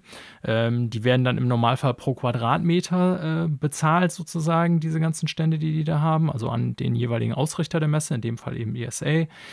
Ähm, das ist unfassbar teuer. Ne? Also so eine Firma wie Microsoft oder Nintendo oder so, wenn die da so einen Stand hinbauen und dann eben da äh, aus Los Angeles berichten und so, da zahlen die mehrere Millionen Dollar für. Und Nintendo war ja eigentlich schon vor Jahren dazu übergegangen, diese Nintendo Directs als, ich sag mal, öffentlichkeitswirksame Maßnahme zu machen, mit denen die ihre Zielgruppe eben direkt selber ansprechen können. Ach, und das deshalb heißt ja dann auch Nintendo Direct. So ist es. äh, ne? und äh, wie du schon sagst, das eine ist eben ähm, diese Bedeutung als Zusammenkommen von verschiedenen Branchenvertretern und auch Journalisten und äh, YouTubern, Streamern und so weiter und so fort. Ne? Das ist mit Sicherheit ein Teil der N3 und der fällt mir natürlich als Outsider ein bisschen schwerer zu beantworten, inwiefern ähm, dafür Ersatz geschaffen ist oder Ersatz geschaffen wurde. Aber der andere Teil ist eben dieses sehr medienwirksame, eben äh, in die breite Weltöffentlichkeit das äh, zu publizieren, dass mhm. dann sogar Mainstream-Medien zu Zeiten von E3 immer von Videospielen berichtet haben, auch wenn sie es sonst normalerweise nicht tun. Ähm, da haben, glaube ich, aber die Publisher mittlerweile schon entdeckt, dass es eben auch andere Methoden gibt. Ja. Ne? Also mir gefiel das auch nicht, wie du schon sagtest, dass das letztes Jahr alles so auseinandergezogen war. Dann gab es da von Ubisoft eine Veranstaltung, dann gab es da von äh, was weiß ich, äh, Nintendo hatte dann irgendwie in dem Zeitraum, glaube ich, auch noch eine Direct gebracht. Äh, also nee. es gab eigentlich von. Mhm. Ne, hatten sie nicht. Nee, also ein paar Indie-Directs, aber es gab äh, dieses Microsoft. Ähm, Ach, genau, Microsoft hatte noch so ein, ja. Microsoft naja, 2020 oder so. Und Sony hatte dann ja auch noch äh, das große Reveal der PS5. Das war ja auch irgendwann, ich sag mal, ja. eher so im Sommer. Also da, das, das zerfaserte sich alles, da hast du recht, ja. Ja, also man hatte nie so dieses E3-Feeling, wie, äh, ne, dass man dann von Arbeit kommt und direkt erstmal einen Stream einschaltet und irgendwie alles nachholt, was so berichtet wurde und so, was eigentlich auch immer echt cool war. Ne? Und mhm. wir haben uns dann ja auch in den letzten Jahren eigentlich auch immer super gerne persönlich getroffen, dann teilweise bis in die Nacht irgendwie die ganzen Konferenzen und Streams zusammengeschaut und Pizza bestellt und so. Das waren eigentlich immer so geile Videospiel-Feiertage, sag ich mal. Ähm, ja, und das vermisse ich schon. Ich bin mir aber auch nicht sicher, ob es äh, mit dieser digitalen Form und auch selbst wenn es nächstes Jahr persönlich stattfinden kann, wovon ich ausgehe, wirklich so bleibt. Denn zum Beispiel Sony fehlt ja jetzt schon wieder auf dieser Liste. Ne? Mhm. Die waren ja auch äh, das letzte Mal nicht dabei. EA hat sich auch verabschiedet schon. Die haben zwar quasi zur Zeit der E3 auch einen Stream gesendet schon das letzte Mal, aber im Grunde sich von dem Gelände der E3 äh, vorher schon verabschiedet. Ne? Also ihr eigenes Ding gemacht, mehr oder weniger. Ja, Nintendo. Äh, wie gesagt, hat eigentlich angefangen mit diesem, ich sag mal, rein Digitalformat. Also will sagen, die ganzen Publisher und Hersteller, die da eben sind, die die dicken Stände mieten und die für die Sendezeit sorgen und die eben ihre festen Termine haben für die Pressekonfer Pressekonferenzen, die sind, glaube ich, so ein bisschen auf den Geschmack auch gekommen und das wird natürlich immer mehr, dass die äh, wie soll ich sagen, ihre Botschaft vielleicht auch lieber selber steuern, falls du weißt, mhm. was ich meine. Ja, ja, klar. Ja, dass, dass du eben, also bei einer Live-Show, der, ihr könnt gerne alle mal so auf YouTube gucken, irgendwie EA-Pressekonferenz, was weiß ich, 2000 fünf Nintendo oder Microsoft oder Sony oder so, da findet ihr ja alle noch äh, die entsprechenden Pressekonferenzen. Das war eigentlich immer so, dass die Leute auf die Bühne gekommen sind. Ja, dann wurden Trailer gezeigt, irgendwie, dann haben die auf der Bühne irgendwie noch so ein bisschen was dazu erzählt oder eine Gameplay-Demo vorgeführt. Und da sind auch echt eine Menge ja, ich sag mal, misslungene Pressekonferenzen ja, oh, bei. Ne? Das muss man ja ganz klar mm, sagen. Mm, mm, und mm. ich, es ist natürlich dann für so einen Publisher wie Nintendo sehr viel einfacher, so ein vorgefertigtes Videoformat wie Nintendo Direct, ne, schon mal bis ins Feinste detailliert sozusagen, ähm, vorher zu, äh, ja, drehen, zu schneiden und so weiter. Und da muss man quasi letztendlich nur noch Play drücken und es geht perfekt inszeniert in mhm. die Welt hinein. Ne? Mhm. meine Hoffnung ist natürlich, dass es dann trotzdem bei dieser Ballung so bleibt zum Zeitraum der E3, weil man dann einfach weiß, auch bei Nintendo, dass man die Aufmerksamkeit hat. Aber ich glaube, diese typischen Pressekonferenzen, und darauf äh, wollte ich hinaus mit meinem Monolog, die werden immer weniger werden. Ne? Zum Beispiel mhm. Apple ist jetzt auch komplett dazu übergegangen. Die haben das ja auch immer gemacht mit ganz viel Publikum und so. Und diese Apple-Dinger, diese Streams sind auch so perfekt inszeniert. Ich glaube auch, dass selbst in einer äh, Post-Covid-Phase, wie so, ähm, wie sie jetzt dann nicht mehr zumindest sein wird, wenn erstmal Impfungen äh, weiter durchgedrungen sind, äh, dass so Firmen wie Apple und Nintendo und so dabei bleiben. Mhm. Ja. Also das eine, witzigerweise hat das eine mit dem anderen ja nicht notwendigerweise was zu tun, denn die ganzen Pressekonferenzen, die waren ja nicht auf dem E3-Gelände. Das die stimmt. haben auch nichts ja, mit der E3 an sich zu tun gehabt, dass die äh, ESA das organisiert hat oder so. Die hatten halt wirklich nur das Gelände für die ganzen Stände im Prinzip geboten ja. und gesagt, wir machen das jetzt hier und äh, das ist halt der Ort, an dem alle zusammenkommen können und präsentieren können, was sie haben. Und die einzelnen Studios, Publisher und äh, Entwickler haben dann halt zeitnah, meistens ist das ja traditionell immer vor der offiziellen Eröffnung der, des Showfloors gewesen, also wenn die eigentliche Messe dann erst gestartet ist davor, äh, haben es traditionell vorher die drei Tage gemacht, dann die ganzen Pressekonferenzen abzuhalten, wo die die Spiele, die man dann da hat spielen können, ähm, vorgestellt haben und so weiter und so fort. Das heißt, selbst wenn die E3 dieses Jahr in Person hätte oder mit Personen hätte stattfinden können, hätte das ja nicht unbedingt bedeutet, dass die trotzdem Pressekonferenzen hätten haben müssen. Oder umgekehrt, wie es ja Sony auch gemacht hat, oder halt auch EA. Äh, selbst wenn man halt nicht an der E3 teilnimmt, kann man ja trotzdem eine Pressekonferenz machen, weil das ja gar nicht auf dem Gelände der E3 immer gewesen ist. Und das haben die genau. ja auch schon gemacht. Das heißt, so oder so, man kann es drehen, wie, wie, und wenn, wie man es will. Das, was wir eigentlich immer ganz interessant und cool fanden, nämlich dieses Geballte und Zentrierte, eigentlich braucht man dafür die ESA nicht, beziehungsweise die E3 nicht. Äh, für die Pressekonferenzen braucht man es eigentlich auch nicht. Äh, und dementsprechend geht uns da nicht wirklich viel verloren als, ich sag mal, Beobachter der, der Branche und als Videospielfans, wenn das Ding jetzt wirklich komplett den Bach runtergehen würde. Das will ich jetzt niemandem wünschen. Aber ähm, ich glaube schon, dass, dass der Name zumindest aktuell noch in der Lage wäre oder auch ist, die Leute an diesen Zeitraum zu binden. Ne, dass man halt sagt, irgendwie Anfang Juni ist es wieder soweit, dann kommt ganz viel Stuff, ganz viel Neuigkeiten innerhalb von, sagen wir mal, einer knappen Woche oder sowas.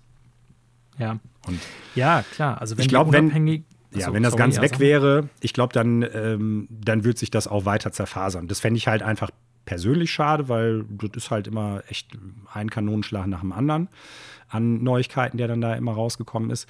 Äh, auf der anderen Seite haben wir jetzt 2020 gemerkt, es sind jetzt also ich habe jetzt trotzdem immer noch irgendwie neue Spiele gehabt, die angekündigt worden sind, neue Trailer gesehen, äh, Pressekonferenzen jetzt nicht, aber irgendwelche Digital Directs von äh, Sony, sei es ein State of Play von Nintendo, Nintendo Direct und so weiter und so fort auch gab.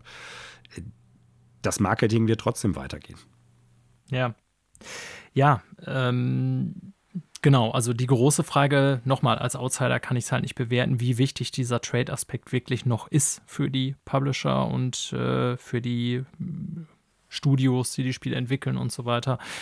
Ähm, das andere eben dieses öffentlichkeitswirksame oder die Presseshow oder wie auch immer man das nennen will, das wäre halt für mich so der entscheidende Aspekt oder die entscheidende Frage, inwiefern äh, die Firmen wie Nintendo und Xbox und so wirklich äh, oder wie lange sie dabei bleiben, dann zu sagen, selbst wenn die Trade Show für uns unwichtig ist, wir nehmen halt diesen Zeitraum der E3 einfach dafür, unseren Stream zu präsentieren, weil wir wissen, dass wir die größtmögliche Aufmerksamkeit haben. Ne? Und das sind ja eben so diese E3-Feiertage, sage ich jetzt mal so in äh, Klammern, ähm, an die wir halt denken bei der E3. Ne? Und wenn dann eben die Entscheidung so ist, zum Beispiel von Microsoft, zu sagen, ja, wir machen das halt auf eigene Faust, ne, dann wird es natürlich für die ESA auch, glaube ich, immer schwerer, diesen Namen über diese oder diese Veranstaltung überhaupt aufrecht zu erhalten. Ja. Weil, wie gesagt, Sony ist zum Beispiel raus ne, und die anderen haben sich jetzt wohl zumindest erstmal in irgendeiner Form darauf geeinigt oder äh, der ESA äh, sozusagen gesagt, sie wären dabei.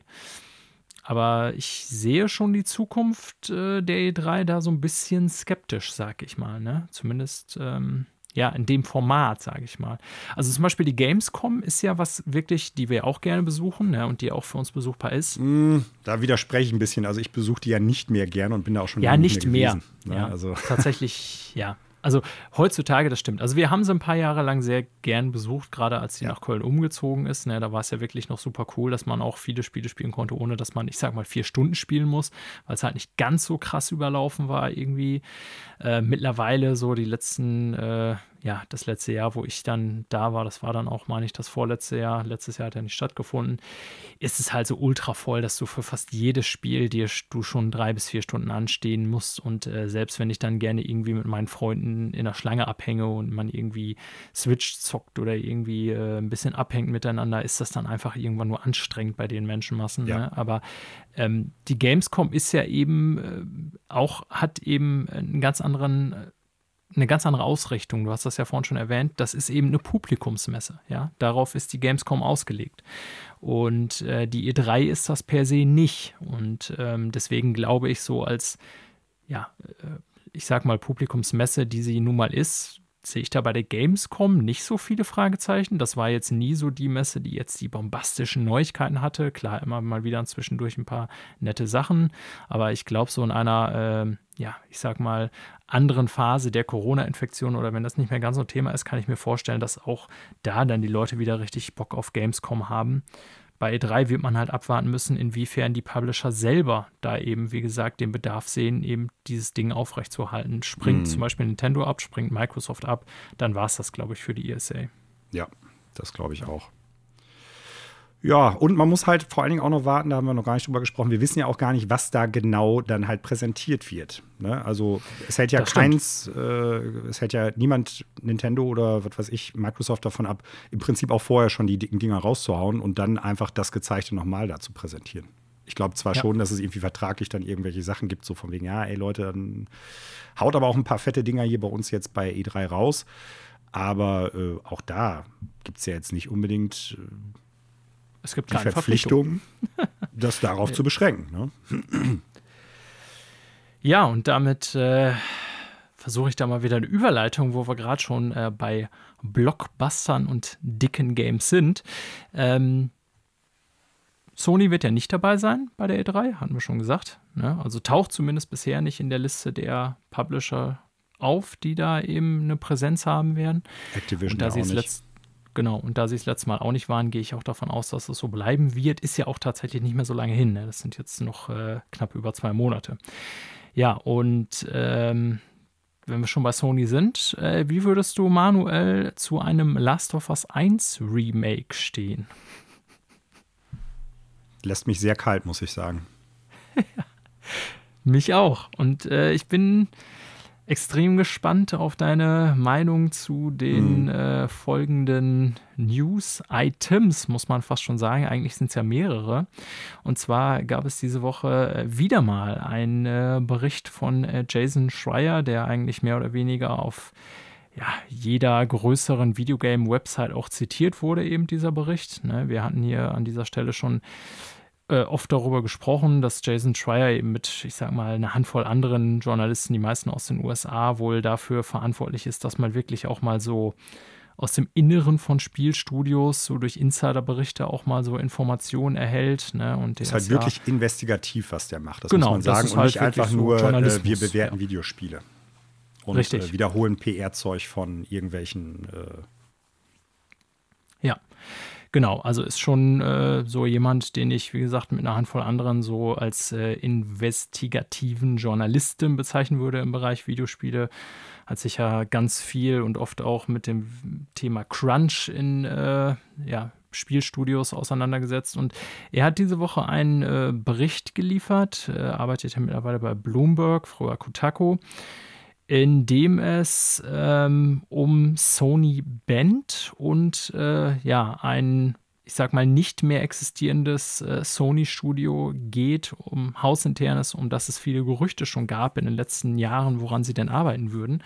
Und da sind jetzt eigentlich so zwei, drei Dinge, ähm, über die man sprechen kann in diesem Bericht, finde ich, die sehr interessant für mich zu lesen waren.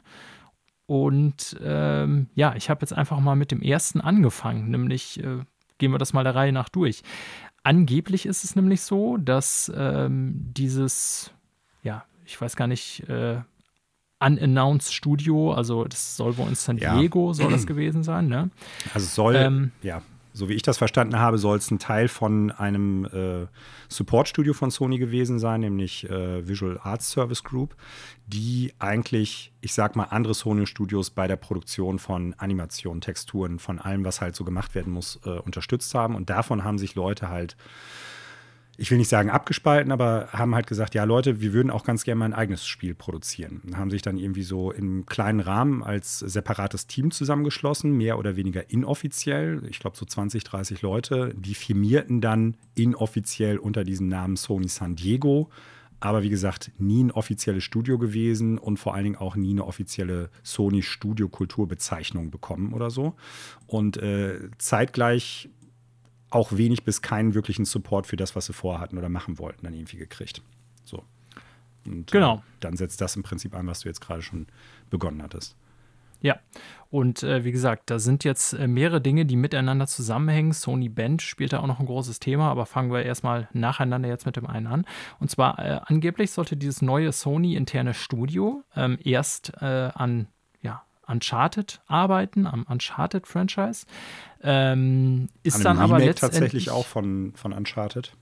Genau, man ist dann aber letztendlich auch aufgrund der hohen Kosten, die damit verbunden wären, weil Uncharted 1 ist natürlich jetzt auch schon ein bisschen älter und da müsste man sehr viel, äh, ich sag mal, mehr in die Tiefe gehen, was ein Remake angeht, auf modernem Niveau. Ähm, ne? Und da das bisher wohl noch ein relativ kleines Studio war, äh, hat man sich dann gedacht, okay, wir machen ein Remake von Last of Us 1. Und ich habe das dann erstmal gelesen und dachte so, das kann nicht euer Ernst sein. Ne? Also, wohlgemerkt, auch hier alles eben mit dem Zusatz, dass das natürlich erstmal so alles nur Berichte eines Journalisten sind, der sich aber zumindest in der Vergangenheit als sehr glaubwürdig, was solche Quellen äh, angeht, erwiesen hat. Mhm. Und puh, also Last of Us 1 ist eines meiner Lieblingsspiele, muss ich dazu sagen. Mhm. Ähm, aber ich habe mich da so gefragt, warum? Ne? Der Gedanke ist natürlich, und das wird ja auch in verschiedenen Nachrichtenseiten so zitiert, dass es eine HBO-Show von The Last of Us geben soll. Ähm, das ist auch sicher. Ne? Da haben die Dreharbeiten, meine ich, geradezu angefangen, wenn ich das richtig sehe, oder fangen jetzt bald an. Ähm, Neil Druckmann, ähm, einer der Köpfe bei The Last of Us und mittlerweile Studio-Lead von äh, äh, Naughty Dog ist da auch wohl sehr eng dran beteiligt. Äh, und insofern sehe ich natürlich da, wenn es jetzt in das Medium TV geht, schon irgendwie so die Option, dass man dann sagt, naja, hier, ähm, das, die Serie soll sehr nah an der ersten Staffel von The Last, an, äh, ersten Spiel äh, The Last of Us sein, so las man. Ähm, dann wäre es natürlich eine Option, sozusagen äh, parallel auch nochmal The Last of Us in moderner Fassung rauszubringen, wann auch immer das sein wird, so. Ich denke mal, keine Ahnung, was ist der realistisch bei so einer Serie? Zwei Jahren vielleicht oder so. Ich kenne mich da nicht aus mit Produktionszeiten, mhm. aber ich sag mal mindestens nächstes Jahr. Also früher wird es ja nicht sein. Ähm, aber dachte dann trotzdem, obwohl es einer meiner Lieblings, eins meiner Lieblingsspiele ist, das ist ja eigentlich nichts, was man für ein Remake so in Angriff nimmt, oder? Das ist jetzt mhm. knapp mhm. acht Jahre alt, nicht mal acht Jahre alt, ne? 2013, wenn ich mich recht ja. entsinne. Ja es, ich glaube, es liegt daran, wie man, auf welcher Ebene man das jetzt betrachtet. Wenn man davon ausgeht, dass es halt irgendwie äh, die erste Sprosse auf der Leiter für dieses neue Studio hätte sein sollen oder für dieses äh, vermeintlich äh, Studio, was sich dann hätte daraus formen sollen, dann macht ja durchaus so, eine, so ein Remake erstmal Sinn. Ne? Also du, du hast eine mehr oder weniger bekannte Größe, mit der du arbeitest oder an der du arbeitest. Und ähm, es ist halt die Frage, wie viel Geld ist dann der jeweilige Chef oder Produzent dann halt auch bereit, den Leuten zur Verfügung zu stellen und zu sagen, okay, wir machen das jetzt. Ne? Wie du es gerade schon sagtest, scheinbar war es so, Uncharted Remake ist zu teuer, weil da mehr auch an Gameplay und äh, vergleichbaren Sachen nochmal hätte dran gedreht werden müssen. Und äh, Last of Us 1 jetzt näher an Last of Us 2 immer noch dran ist als äh, Uncharted 1 als Uncharted 4. So. Und ähm, das ist deshalb auch das kleinere und dementsprechend kostengünstigere Projekt sehr wahrscheinlich gewesen ist. Vielleicht lassen, sie, lassen sich aufgrund der Qualitätsgüte der bereits vorhandenen ähm, ja, Texturen und was man nicht alles schon irgendwie vom Originalspiel hat, äh, da auch noch Sachen recyceln und da nochmal auch irgendwie Geld einsparen. Also lange Rede, kurzer Sinn. Irgendwie als erstes Projekt für dieses neue Studio ein Remake zu nehmen, ist jetzt nicht so unglaublich oder sowas. Ne? Vor allen Dingen, weil es vorher ein Support, aus einem Support-Studio heraus äh, gearbeitet worden wäre oder sich herausentwickelt hätte. Ja, das hm. sehe ich alles ein, aber Last of Us? das ist, dich, die, das, das ist, ja, die andere ja? Frage. So, ne? Da glaube ich, ist eher tatsächlich der Punkt, den du gerade gesagt hast, okay, Uncharted dauert zu lange, was können wir noch remaken? Ähm, Last of Us ist ein sehr beliebtes Spiel, da werden wir ein paar Einheiten von verkaufen. Wir haben die Serie, die jetzt bald an den Start geht. Wir können es äh, simultan dazu dann halt auch nochmal verticken. Wir haben dann halt Cross-Promotion von der Serie und von dem Spiel. Ähm, ja, ich glaube, das ist so eine, das ist eine relativ einfache Rechnung, warum das Game genommen worden ist. Und nicht, keine Ahnung, Motorstorm oder sowas. Ne? Man muss ja auch ja. einfach gucken, welche Spiele, welche Spiele haben wirklich noch Relevanz bei Sony. Wenn die jetzt ein neues Jack and Dexter rausbringen, äh, ich weiß gar nicht, wo die Rechte da liegen, ob das überhaupt ein, ein Sony-eigenes Ding ist, müsste ich jetzt gleich mal nachgucken tatsächlich.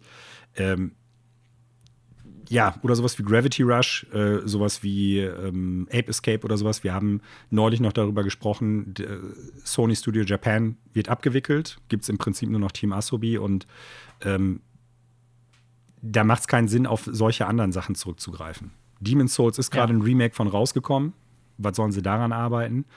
Also, ohne Sony jetzt schlecht reden zu wollen, aber die meisten großen und relevanten Marken sind noch so frisch, dass Last of Us und Uncharted, glaube ich, die ältesten Sachen sind, die man da nehmen kann. Ja, jetzt schließt du schon fast den Bogen dahin, wo ich erst am Ende zukommen wollte, nämlich die größere Perspektive im Sinne von, was bringt Sony überhaupt raus und warum machen die solche Moves? Das ist ja ähm, nochmal eine ganz andere Frage. Ne? Ja, aber ich finde, das geht schon so in die Richtung, ne? weil du sagst es ja gerade schon, dass sie sich so auf bestimmte äh, Kernmarken, Blockbuster konzentrieren, ist ja auch, äh, ja, ich will jetzt nicht sagen Teil des Problems, aber in diesem Fall auf jeden Fall äh, ein Grund dafür, dass dieses Projekt überhaupt in Angriff genommen wurde. Äh, man muss jetzt vielleicht noch mal ergänzend dazu sagen, also laut dem Bericht ist es so, dass dieses Studio, äh, dieses San Diego Sony Studio, nennen wir es mal so, auch so in dieser Form gar nicht mehr existiert, weil eben einige Leute äh, unzufrieden mit dem Status äh, in führender Position das Studio verlassen haben und der Rest im Grunde quasi ähm, ja, in Naughty Dog eingemeindet wurde bei Naughty Dog, weil äh, eben das Studio ab einem gewissen Zeitpunkt ähm, bei der Produktion von The Last of Us 2 helfen musste, ne, was ja wie fast alle Naughty Dog Spiele eben auch lange äh, in einer, ich sag mal, sehr knappen Produktions- äh, ja, ich sag mal, in der Terminknappheit gefangen war und dann eben entsprechend kurzfristig noch verschoben werden musste und so weiter und so fort. Ähm, das Projekt an sich, das Last of Us Remake, so sagt der Bericht, soll jetzt aber mit eben auch den Resten dieses Teams bei Naughty Dog intern weiterentwickelt werden. Und das finde ich das eigentlich Verrückte, dass nicht nur gesagt wurde, naja, die Support-Studio, was wir uns da äh, ranzüchten oder rangezüchtet haben, die sollen wir erstmal das Last of Us Remake machen, weil da ist nicht so, ich sag mal, viel kreativer Output oder Input nötig, sondern die müssen erstmal nur ein Remake machen, in Klammern. Das ist ja nicht unüblich, ne? Ähm, aber wie gesagt, ich finde die Tatsache verrückt, dass dann zumindest laut dem Bericht das ganze Ding, also dieses Remake bei Naughty Dog weitergeht, wo ich mich halt frage, dann ist es ja noch blödsinniger, wenn ich quasi Ressourcen eines solchen Studios darauf äh, verwende. Klar. Das ne? ich ein bisschen anders verstanden, muss ich ganz ehrlich sagen. Okay. Also äh, ich habe das nämlich so verstanden, also die sind jetzt nicht bei Naughty Dog eingemeindet worden, sondern halt dieses, ich sag mal, Sony San Diego äh, hat äh, Lead-Positionen von äh, Naughty Dog teilweise bekommen, die halt gesagt haben, pass auf, wenn wir das machen, dann äh, geht Naughty Dog damit rein, weil bei euch sind ja jetzt eh schon ein paar Leute wieder abgesprungen und so weiter und so fort. Und äh, die sind im Prinzip jetzt an dem gleichen Punkt, den die vorher hatten, als die noch bei äh, Visual Arts Service Group gearbeitet haben, nämlich im Prinzip dann nur wieder ein Support-Studio. Also so habe ich das verstanden. Ja, ich lese hier gerade nochmal den Artikel, das wurde ja auf mehreren Seiten auch zitiert. Jetzt gucke ich hier gerade mal. Hier steht, despite the internal politics, the remake apparently remains in production at Naughty Dog. Ähm, also was zumindest heißen würde, dass man das weiterverfolgen möchte. Ja. ja, ja, das auf jeden Fall. Das steht, äh, das steht scheinbar außer Frage. Also das wird in irgendeinem Produktionsstatus gerade sein. Ja. Ja, okay. Ähm, wie gesagt, auch da ja nur äh, Informationen aus zweiter oder dritter Hand. Ähm, aber ich glaube schon, dass da was dran ist. Und äh, selbst wenn äh, jetzt Synergien mit dieser Serie vorhanden sind oder genutzt werden sollen, so ganz verstehen tue ich es nicht. Denn es ist ja so, dass Last of Us auch noch mal dieses Remastered äh, bekommen hat auf PS4. Also mhm die meisten denken vielleicht gar nicht mehr dran, aber Last of Us 1 war ja tatsächlich ein PS3-Spiel. Ne? Erinnert euch mal zurück. Äh, ich habe es auch auf PS3 gespielt und das war dann ja aber auch schon auf PS4 so, dass man relativ schnell nach Release der Konsole eben diese äh, Remastered-Version rausgehauen hat, eben um das so ein bisschen an die neue Hardware anzupassen und dann eben auch mit 60 Frames per Second und so. Ähm, ja, aber selbst wenn das natürlich jetzt vielleicht nicht mehr PS5-Standards entspricht, finde ich den Gedanken, Last of Us jetzt nochmal zu spielen innerhalb so kurzer Zeit, so gut ich das Spiel auch finde, ein bisschen seltsam. Also zumindest, wenn es irgendwie als Vollpreistitel rauskommt. Äh, ja, und so ganz verstehe ich es auch nicht, dass man darauf überhaupt Ressourcen verwendet, weil die sind ja nun mal begrenzt bei so großen Publishern, ja. Ähm, das ist meine Meinung dazu. Wollen wir mal zu Sony Band übergehen oder fällt dir noch was ein zu dem Last of Us-Thema? Mm, nö, äh, wie gesagt, also die, die, die größere Frage, die sich damit eigentlich irgendwie verknüpfen lässt, und vielleicht können wir das ja auch eher sonst erst nach Sony Band machen, ist, äh, welchen Fokus hat Sony gerade? Genau, das, da so, will ne? ich ja noch zu kommen. Und äh, deshalb ist so die, dieser, dieser Punkt gerade von wegen, dass es durchaus Sinn macht, ein Last of Us Remake zu machen. Das, das hat damit für mich jetzt erstmal tatsächlich weniger zu tun. Okay. Ja, gut, äh, kann man, also werden wir gleich noch zu kommen. Äh, ich würde ganz erstmal, ganz kurz jetzt erstmal noch zu Sony Band Studio bekommen. Also wer das Studio nicht kennt, auch das ein Sony-internes Studio.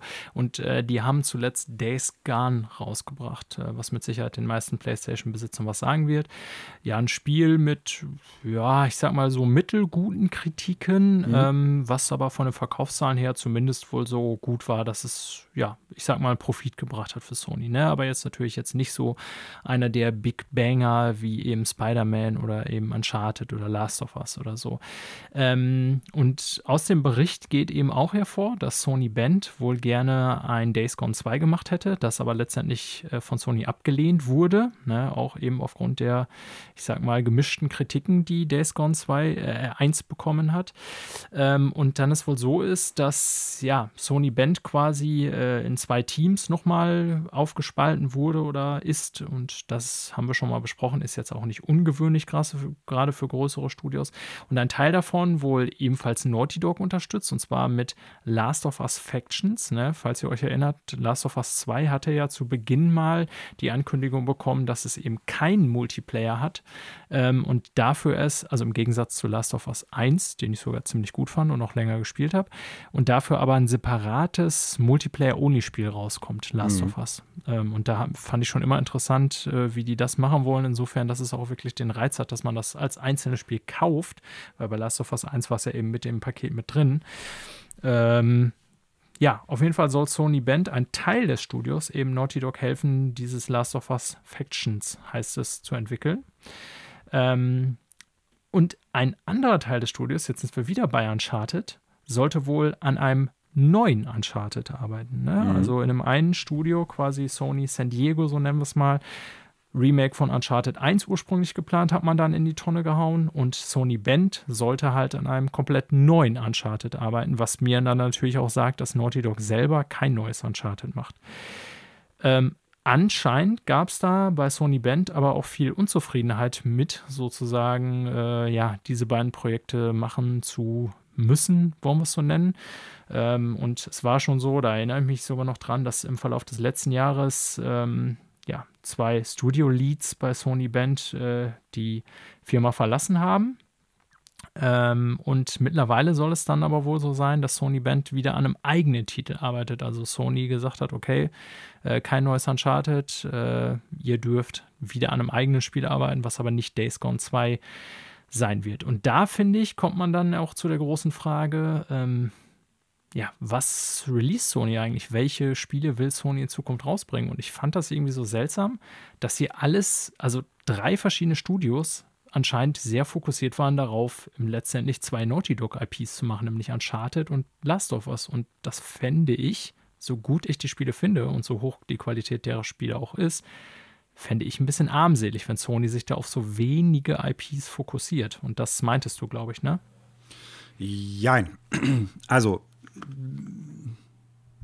ja, also grundsätzlich ähm, der, der Fokus von Sony auf Blockbuster-Titel, das ist ja so, ich sag mal, das große Thema dieses Artikels von Jason Schreier auf Bloomberg. Das ist ja die, genau, die eine hätte Sache. ich vielleicht sagen sollen. Die, genau, und deshalb äh, ja. war mir nicht ganz klar, warum du das jetzt so in so drei kleinere Teile äh, aufsplittest, so, weil die Nachricht ja im Prinzip eine andere ist mit, mit Einzelteilen so. Egal. Für mich ist halt. Ja. Ja, für mich, ist, für mich ist halt der Punkt, ähm, wie gesagt, ein Uncharted beziehungsweise ein, ein Remake zu machen als neues Studio, das entwickelt werden soll, ne, aus der Motivation dieser Mitarbeiter heraus. Sony ist ja nicht hingegangen und hat gesagt, wir machen jetzt ein neues Studio, sondern so wie sich das liest, wollten diese Leute das ja machen, weil die ein eigenes Spiel produzieren wollen und äh, nicht nur halt Asset Creation für dann halt ähm, andere Studios machen.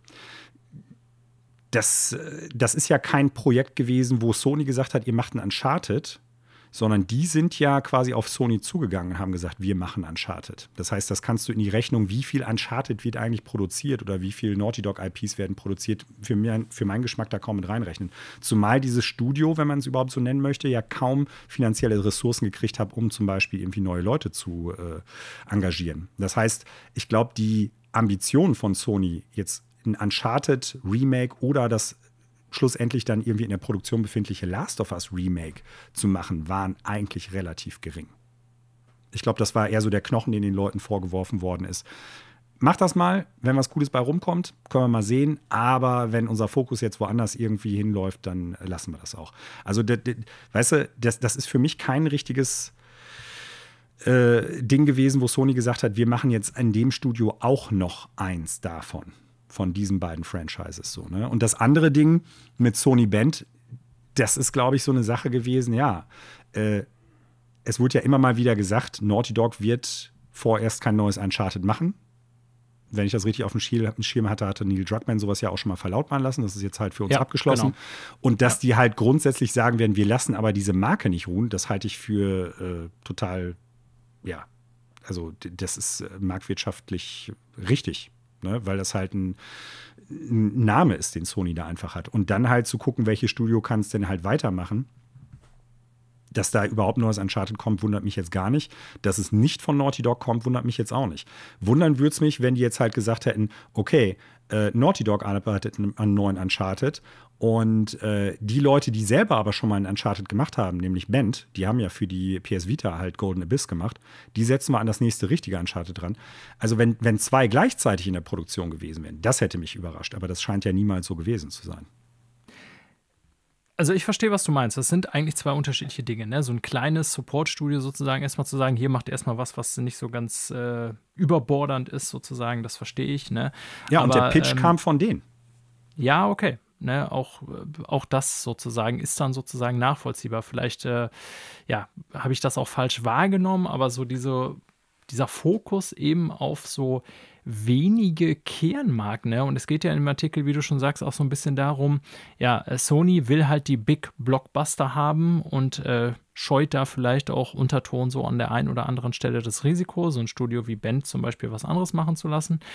Ähm, ich meine, auf der einen Seite muss ich ganz klar sagen, das ist ja der Grund, warum jeder Sony-Konsolen kauft, ja. Das ist der Grund, warum ja. letztendlich die PlayStation 3 irgendwie noch so stark aufholen konnte gegenüber der Xbox 360. Es ist der Grund, warum die PS4 äh, so erfolgreich war und quasi die Xbox One so vernichtend geschlagen hat, weil die eben auf Spiele gesetzt haben, also wenn man jetzt ne, das mal so als Konkurrenz sieht, weil die eben ähm, auf Spiele gesetzt haben und nicht auf diesen ganzen TV, Multi-Entertainment-Shit und dann eben auch die Spiele geliefert haben. So, ja. ja. Und bei Microsoft, wenn man mal so in die äh, letzte Generation schaut, äh, Xbox One, und da wirklich nur die Exklusivtitel sich anschaut, ist das schon eher ein mäßiger Output, sage ich mal. Jetzt nicht von der Qualität eines Forza oder Forza Horizon oder äh, Gears gesehen, sondern auch von der Quantität, sage ich jetzt mal. Ähm, und deswegen verstehe ich, dass Sony das so macht. Ja, das ist der Kaufgrund für Leute. Und das ist auch nichts, haben wir ja schon mal drüber geredet. Also Microsoft X, äh, Game Pass ist ein unfassbar gutes Angebot. Ähm, weil einfach so viele Spiele in diesem relativ niedrigen Preis drin sind. Ne? Aber das ist ja noch nicht gleichbedeutend damit, auch jetzt mit diesen ganzen Studiozukäufen hatte ich ja auch schon Skepsis angemeldet, ob die wirklich alle Hits raushauen werden. Ja, mhm. das bleibt ja erstmal abzuwarten. Wenn mhm. ich jetzt 22 Studios habe und alle bringen irgendwie ein 7,5er Spiel raus, äh, dann habe ich zwar viele Spiele, aber nicht unbedingt die Blockbuster, die ich mir erwarte. ne? Mhm. Falls du weißt, was ich meine. So, und deswegen kann ich Sony schon verstehen, dass sie sagen, naja, ähm, wir wollen halt diese Dinge haben. Wir wollen halt einen Spider-Man haben. Wir wollen halt einen Last of Us haben. So, was unfassbar teure Spiele sind, das muss man natürlich sagen. Ne? Da kann man nicht mal einfach so irgendwie äh, 30 Stück von vergeben an verschiedene Studios und sagen, hier mach mal, kostet jeweils 300, 400, 500 Millionen oder so.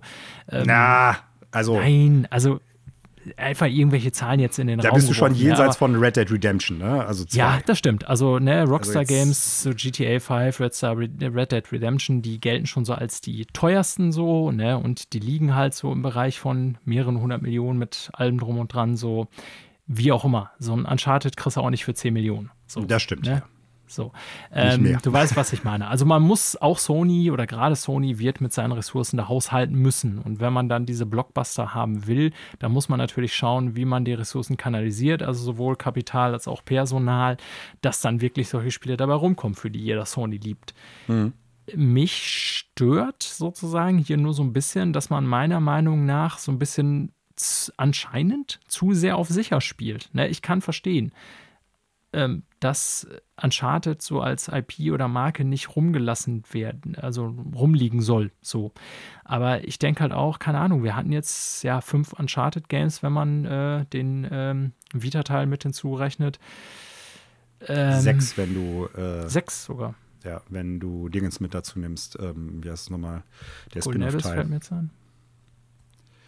Habe ich einen Teil vergessen? Ja, Uncharted die Mobilteile 1, 2, 3 und 4 und dann gab es äh, Golden Abyss und es gab Ach, ja, ja noch, hier äh, den, den, äh, den, oh, den DLC quasi, Chloe der allein und ähm, Lost Legacy. Lost Legacy, genau. Ja, ja genau, habe ich sogar gespielt, fand ich gut. Ähm, ja, Spiel, du hast recht. Ja. Ähm, ne? Also Du weißt, was ich meine. Wir haben mhm. uns auch schon über Naughty Dog unterhalten. Wir finden die Spiele beide gut, aber wir sind, glaube ich, auch beide der Meinung, dass da jetzt irgendwie mal was Neues passieren müsste. Jetzt könnte man natürlich sagen, naja, Sony Band, die machen ja vielleicht mit Uncharted mal was anderes. Vielleicht ist das Gunplay dann richtig geil. Vielleicht ist es sogar First Person, keine Ahnung. Ähm, und ich kann jetzt auch nicht sagen, dass ich irgendwie in Days Gone 2 unbedingt heiß erwarte oder so. Ne? Äh, keine Ahnung. Also jetzt nicht, dass das mir lieber gewesen wäre, aber ich finde auch schon, dass Sony A aufpassen muss, dass sie nicht zu viele der gleichartigen Games machen, äh, was jetzt schon so ein Problem dass du das wurde. Sagst, ja. Ja. Und äh, dass die auch mal äh, trotz sehr erfolgreicher IPs der letzten zwei Generationen versuchen, die eine oder andere neu zu etablieren. Ne? Ich mhm. will jetzt Sony, das sind alles, ich sag mal, wenn man so will, Kritik oder Vorwürfe auf sehr hohem Niveau. Ja, also an Sonys äh, First-Party-Output der letzten Generation kann man wenig meckern, würde ich jetzt mal mhm. sagen. Aber ist dir nicht schon aufgefallen, dass viele der Sony-Spiele, die so zuletzt als Exklusivspiele rauskommen, relativ ähnlich äh, gewesen ja, sind? Ja, das also Interessante, also, ja. Pass äh, auf. Ich nehme jetzt sowas wie Demon's Souls und so raus, was mhm. sie als Exklusivtitel haben, aber nicht von ihnen kommt. Ich meine jetzt die hauseigene Ja, ich verstehe schon, was du meinst. Ja. ja. Äh, ich finde das interessant, dass du das gerade so als Argument anbringst, dass äh, Sony Band, so habe ich das zumindest verstanden, ja jetzt äh, Uncharted bzw. Last of Us machen soll. Ne? Wohingegen das Spiel, das die gepitcht haben, Days Gone 2, ein weniger erfolgreiches Spiel ist. Ein Spiel, was sehr lange auch in Entwicklung gewesen ist. Überleg dir, wann es halt angekündigt worden ist. Das ist ja, hat ewig gebraucht, bis es rausgekommen ist. Ich glaube, 2016 stimmt. ist es angekündigt worden. Ist immer wieder verschoben worden. Äh, hat eher, ja, ich sag mal, durchschnittlich gute Wertungen auch nur gekriegt. Ist aber zeitgleich eine Sache. Sony hat vier Franchises in der vergangenen Konsolengeneration rausgebracht, die alle Open World sind. Genau. Ähm, das, Verstehst du, worauf ja. ich hinaus möchte? Also das Argument beißt sich da gerade so ein bisschen. Also weil die Days Gone 2 nicht gemacht haben, sondern Uncharted machen sollen, ist es schlecht. Wo, wenn die Days Gone 2 gemacht haben, der gleiche Zustand da gewesen wäre. Ja, du kann hast, man jetzt von beiden du Seiten Du hast das Samurai Open World Game, du hast das Zombie Open World Game, du hast ja. das äh, Hideo Kojima Open World Game und äh, was gibt's noch? Und du hast das äh, Metalldinosaurier Open World Game. Ne? Also äh, ich gebe dir recht, dass die grundsätzlich so ein paar Game-Templates, nenne ich es jetzt mal, oder Grundkonzepte und Genres bedienen. Ne? Also so diesen cineastischen Third-Person-Action-Titel und den Open-World-Action-Titel. Das sind hm. so die, die beiden großen Genres, die die bedienen, mit der die auch recht viel Erfolg in der vergangenen Konsolengeneration hatten, teilweise auch schon davor. Ähm, so, Spider-Man, fünfte Open-World-Game. Also ich muss ganz ehrlich sagen, dass die jetzt nicht Days Gone machen, macht eigentlich mehr Sinn und spricht eigentlich, ist eigentlich ein Gegenargument für das, was du gerade anbringen wolltest. Das stimmt, wobei ich ja einschränkend dazu sage, ähm, also ne, Days Gone 2 ist jetzt, habe ich ja schon gesagt, auch nicht das, was ich mir erwarte, denn ich gebe ja. dir recht. Also unter all den, also wenn ich Sony einerseits, ich sag mal, äh, Gleichförmigkeit ihrer Exklusivtitel vorwerfe, ist Days Gone eigentlich das beste Beispiel, denn ich glaube, wir sind uns beide einig, dass unter den genannten First-Party Open-World-Spielen, die Sony rausgebracht hat in der letzten Generation, äh, ich sag mal, Days Gone das verzichtbarste ist. So will ich es mal sagen. Ja. Also es, ja. Ja. Ne? Nichts, gegen, nichts gegen Studio Band, nichts gegen die Leute, die Days Gone gut fanden. Das ist ein solides Spiel. Vor allen Dingen, die haben unfassbar viel nachgepatcht und nachgereicht, sodass ja. es heute ein sehr viel besseres Spiel ist, als es damals rausgekommen ist, war. Äh, aber nichtsdestotrotz, im Prinzip ich kann mich noch daran erinnern, als die äh, den ersten Trailer gezeigt haben, da dachten teilweise Leute, das ist jetzt irgendwie ein Teaser für ein neues Last of Us, weil die Umgebung mit diesem ganzen Naturkram und so. Es sind keine Zombies, es sind, äh, wie hießen die Dinger? Äh, Freaker, glaube ich, oder so. Ja, die haben ja aber Wert drauf gelegt. Nein, no. Nein, aber. Not Zombies, they're Freakers. Zurück zur Ernsthaftigkeit dieser Diskussion. Also, ähm, ja, du hast halt diese Zombie-Horden und das war's. Aber das ist jetzt auch nicht mehr so das heiße Ding. Nee, die Zombie-Zeit also, ist halt auch vorbei. Und genau. vor, vor dem Hintergrund, dass dann halt äh, Sony gesagt hat, machen wir nicht, wie gesagt, kann ich voll und ganz nachvollziehen. Selbst wenn Days Gone 2 vielleicht ein richtig, richtig geiles Spiel geworden wäre. Wir wissen es ja nicht, aber genauso wenig wissen wir, ob jetzt das nächste Ding nicht doch was ganz Neues und Frisches wird. Das ist ja halt das Problem. Ne? Wir haben jetzt halt einen Einblick in bestimmte Projekte, die halt irgendwie nicht gelaufen sind. Und wir haben halt diesen sogenannten Fokus auf die Blockbuster-Titel, den Jason Schreier jetzt halt Sony attestiert. Und der auch definitiv zu sehen ist. Aber ist das tatsächlich so anders als äh, der Wille von Nintendo und von Microsoft zu sagen, wir, wir wollen auch die Blockbuster-Titel haben? Nein, das ist es natürlich nicht. Und du hast natürlich recht, dass ich mir dann einerseits ein bisschen widerspreche. Ne? Aber was ich damit meinte, ist ja, ähm, und kann man jetzt sagen, naja, das tun sie anscheinend jetzt auch, dass ich nicht möchte, dass Sony nur noch an diesen, ich sag mal, fünf, sechs Marken äh, arbeitet auch da wiederum kann man jetzt meckern. Letztendlich Ghost of Tsushima war eine neue Marke oder eine neue IP ja, ich sagen, äh, Horizon ja. war eine neue IP. Äh, kommt vielleicht bei mir auf so ein bisschen der Gedanke oder das Gefühl, weil ich, ähm, haben wir schon mal darüber gesprochen, Naughty Dog Games halt mag, aber mittlerweile auch so ein bisschen satt von bin.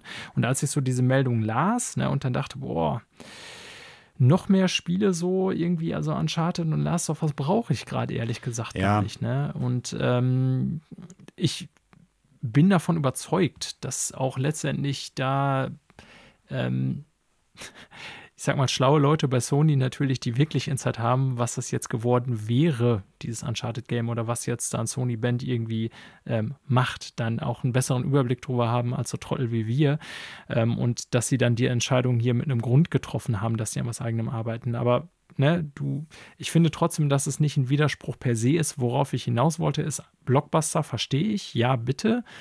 Ähm, aber bitte auch ein bisschen, ich sag mal, mit Risiko. Ja, und damit mhm. meine ich auch, dass es gerne nicht ein Uncharted Last of Us oder Naughty Dog Game sein darf oder halt nicht ein Open World Game mit Character Progression. So. Mhm. Vielleicht ja. kann ich so meine Gedanken ein bisschen zusammenfassen. Mhm. Interessant, dass du das so sagst, weil äh, wie gesagt, auf der Genre-Ebene kann ich dir definitiv zustimmen, ne, weil die im Prinzip nur zwei große Genres bedienen eigentlich. Ja, habe ich ja eben schon gesagt. Ähm, äh, gut, ob das wir jetzt, haben jetzt natürlich Dings, das Autogame ein bisschen rausgelassen, aber das ist so das Einzige, was noch rausfällt hier. Äh, Gran Turismo meinst du jetzt? Ja. Ja, gut, okay, aber das kommt auch nur alle zehn Jahre raus. Ne? Also ist ja jetzt nicht so, dass irgendwie alle äh, zwei Jahre ein neues Autospiel von denen rauskommt oder sowas. Das, äh, genau das spielt auch, glaube ich, nicht mehr so eine große Rolle, wie es mal vor zehn Jahren gewesen ist oder so. Ähm, also den Kritikpunkt des Genres gegenüber kann ich verstehen, aber interessanterweise hätte ich jetzt erwartet, dass dein Aufschrei diesbezüglich bei der Schließung oder halt bei der Abwicklung von Sony Studio Japan viel größer hätte sein müssen, weil das ja das Studio gewesen ist oder eins der wenigen, die wirklich ganz andere Sachen gemacht hat. Und da das kam halt stimmt. halt dieses Argument fast gar nicht. So, also das ja. ist. Und was ich damit sagen möchte, ist, ich glaube, äh, wir haben es hier jetzt unter Umständen mit so einer, ja, ich will, will uns da jetzt nichts unterstellen, aber mit so einer Art äh, kognitiven, ich glaube, dass es so heißt, kognitiver Fehlwahrnehmung zu tun. Ne? Also im Prinzip finden wir jetzt hier eine Nachricht von einem Menschen, dem wir durchaus sehr viel, ja, positiven ja, positiv ist falsch ausgedrückt, äh, sehr viel fachlich qualitativ hochwertigen äh, investigativen Journalismus zumuten, Jason Schreier in dem Fall, der einen Artikel schreibt, der so ein Grundgefühl, das wir haben, irgendwo bestätigt. Obwohl er das, das wenn man es jetzt halt auseinander nimmt, nicht unbedingt tut, meines Erachtens nach. So, ich will dem äh, guten Jason Schreier da jetzt nichts unterstellen, dass er halt irgendwie versucht, in eine bestimmte Richtung zu schreiben. Aber für mich sind, wenn man das aufdröselt, das äh, unzusammenhängende Sachen und es kommen ganz oft die Worte Uncharted und Last of Us vor. Ja. Ne, ist, ist buchstäblich so. Ne? Ja, ja. Und was also, dann unter Umständen bei einem Leser zurückbleiben kann, ist dann halt einfach so eine, so eine Bestätigung dieser Vorstellung, ja, die machen ja eigentlich nichts anderes, während sie das durchaus machen. Aber wie gesagt, der, der Aufschrei bei Studio Japan war bei uns beiden, ich nehme mich da ja nicht raus, nicht halb so groß jetzt gerade. Kann ich dir aber ganz einfach erklären und vielleicht auch, warum das letztendlich dieses Gefühl bei mir ein bisschen hervorgerufen hat. Ne? Ähm, Studio Japan hat eigentlich keine Marken hervorgebracht, die mich und so wirklich interessiert haben. Das so, wollte ich von dir nämlich hören. Ja, äh, genau. Aber nichtsdestotrotz ist ja dieses Hintergrundgefühl so, ne? Ähm, die haben jetzt Japan abgewickelt, äh, irgendwie Media Molecule halten sie wohl noch aufrecht irgendwie. Die ist ja jetzt auch letztens irgendwie ähm, ja, aufgenommen worden hier in diese BAFTA Academy und so. Also wird, ja, auch wenn Dreams anscheinend kein Verkaufshit ist, so als Sony internes Studio, also unter weit unter Zahlen liegt, die an Uncharted oder Last of Us oder so halt bringen, scheint ja der, die Bereitschaft von Sony äh, Media Molecule auf, aufrechtzuerhalten und die ihre Sachen machen zu lassen, diese crazy äh, Kram, äh, ja vorhanden zu sein. Wie auch immer, so das bestärkt ja so ein bisschen der äh, Artikel, dieses Gefühl, und da gebe ich dir recht, dass Sony da auf Nummer sicher geht. Weil auch wenn ich bei Sony Japan jetzt keine Spiele habe, wo ich sage, naja, die sind für mich so interessant, verstärkt die Auflösung des Studios ja schon so ein bisschen das Gefühl, hier, wir fokussieren uns auf die sicheren, dicken Dinger sozusagen und den ganzen ähm, Ausprobieren Kram, den lassen wir mal lieber weg, so ein bisschen. Ja? Mhm. Verstehst, was ich meine? Ist jetzt ja, überspitzt gesagt, ne? aber deswegen kam natürlich bei mir das Sony äh, Japan der Einwand nicht, weil das Studio letztendlich für mich so vom Spieloutput keine hohe Relevanz hat. Ja, und genau darum, darum geht es ja. Ne? Äh, Sony fokussiert sich auf das, was du gut findest, eigentlich. Ja, muss man doch so sagen. Ja. Also nicht als okay. Vorwurf dir gegenüber, ich sehe mich da ja ähnlich. Ich habe auch nicht Ape Escape gekauft oder sowas oder äh, Gravity Rush äh, abgefeiert oder so. Also ich, ich, will da jetzt nicht irgendwie als so ein, äh, ja, so ein vermeintlich elitärer irgendwie Spieler äh, angesehen werden, der so versnoppt sagt, ja, Sony Studio Japan gut, ganzen Blockbuster-Titel total schlecht, Indie ist das Einzige, was läuft. Im Gegenteil, ich mag ja absolut lieber in den meisten Fällen diese Blockbuster-Titel, sei es von Nintendo, Microsoft oder als Sony, im Vergleich zu vielen äh, Indie-Metroidvanias oder Roguelikes, die da rauskommen, am Fließband. Von ist ja bei mir auch so. Ist und, ja bei mir auch so. Ja, und, und der Punkt ist dann halt in dem Zusammenhang, äh, der, der Fokus auf diese Blockbuster-Titel spricht ja eigentlich jetzt erstmal für uns beide und das, was wir gerne mögen. Ob das ja, jetzt und vor allen Dingen hat das der Markt entschieden, ob das die, ich, das genau, ja die ob Dinger, das die, die kreative Bankrotterklärung ist, das ist eine ganz andere Frage. Aber wie gesagt, wenn es um diese Frage geht, dann war die Schließung von Studio Japan das, äh, also der viel größere Fauxpas oder das äh, viel größere Problem, als das jetzt äh, nochmal ein Uncharted bei Band gemacht worden wäre oder halt dieses Sony San Diego ein Remake von Uncharted hätte machen wollen und es dann Last of Us geworden ist. Ne? Weil auch da, wenn wir uns die vergangene Konsolengeneration angucken, Sony hat auch auf der PS4 viele neue Marken etabliert oder zumindest rausgebracht. Teilweise mit erheblichem Erfolg. Spider-Man, äh, Horizon, äh, Ghost of Tsushima, teilweise mit eher weniger gutem Erfolg. Death, Death Stranding, auch wenn das nicht von einem Sony-internen Studio gemacht worden ist oder halt Days Gone.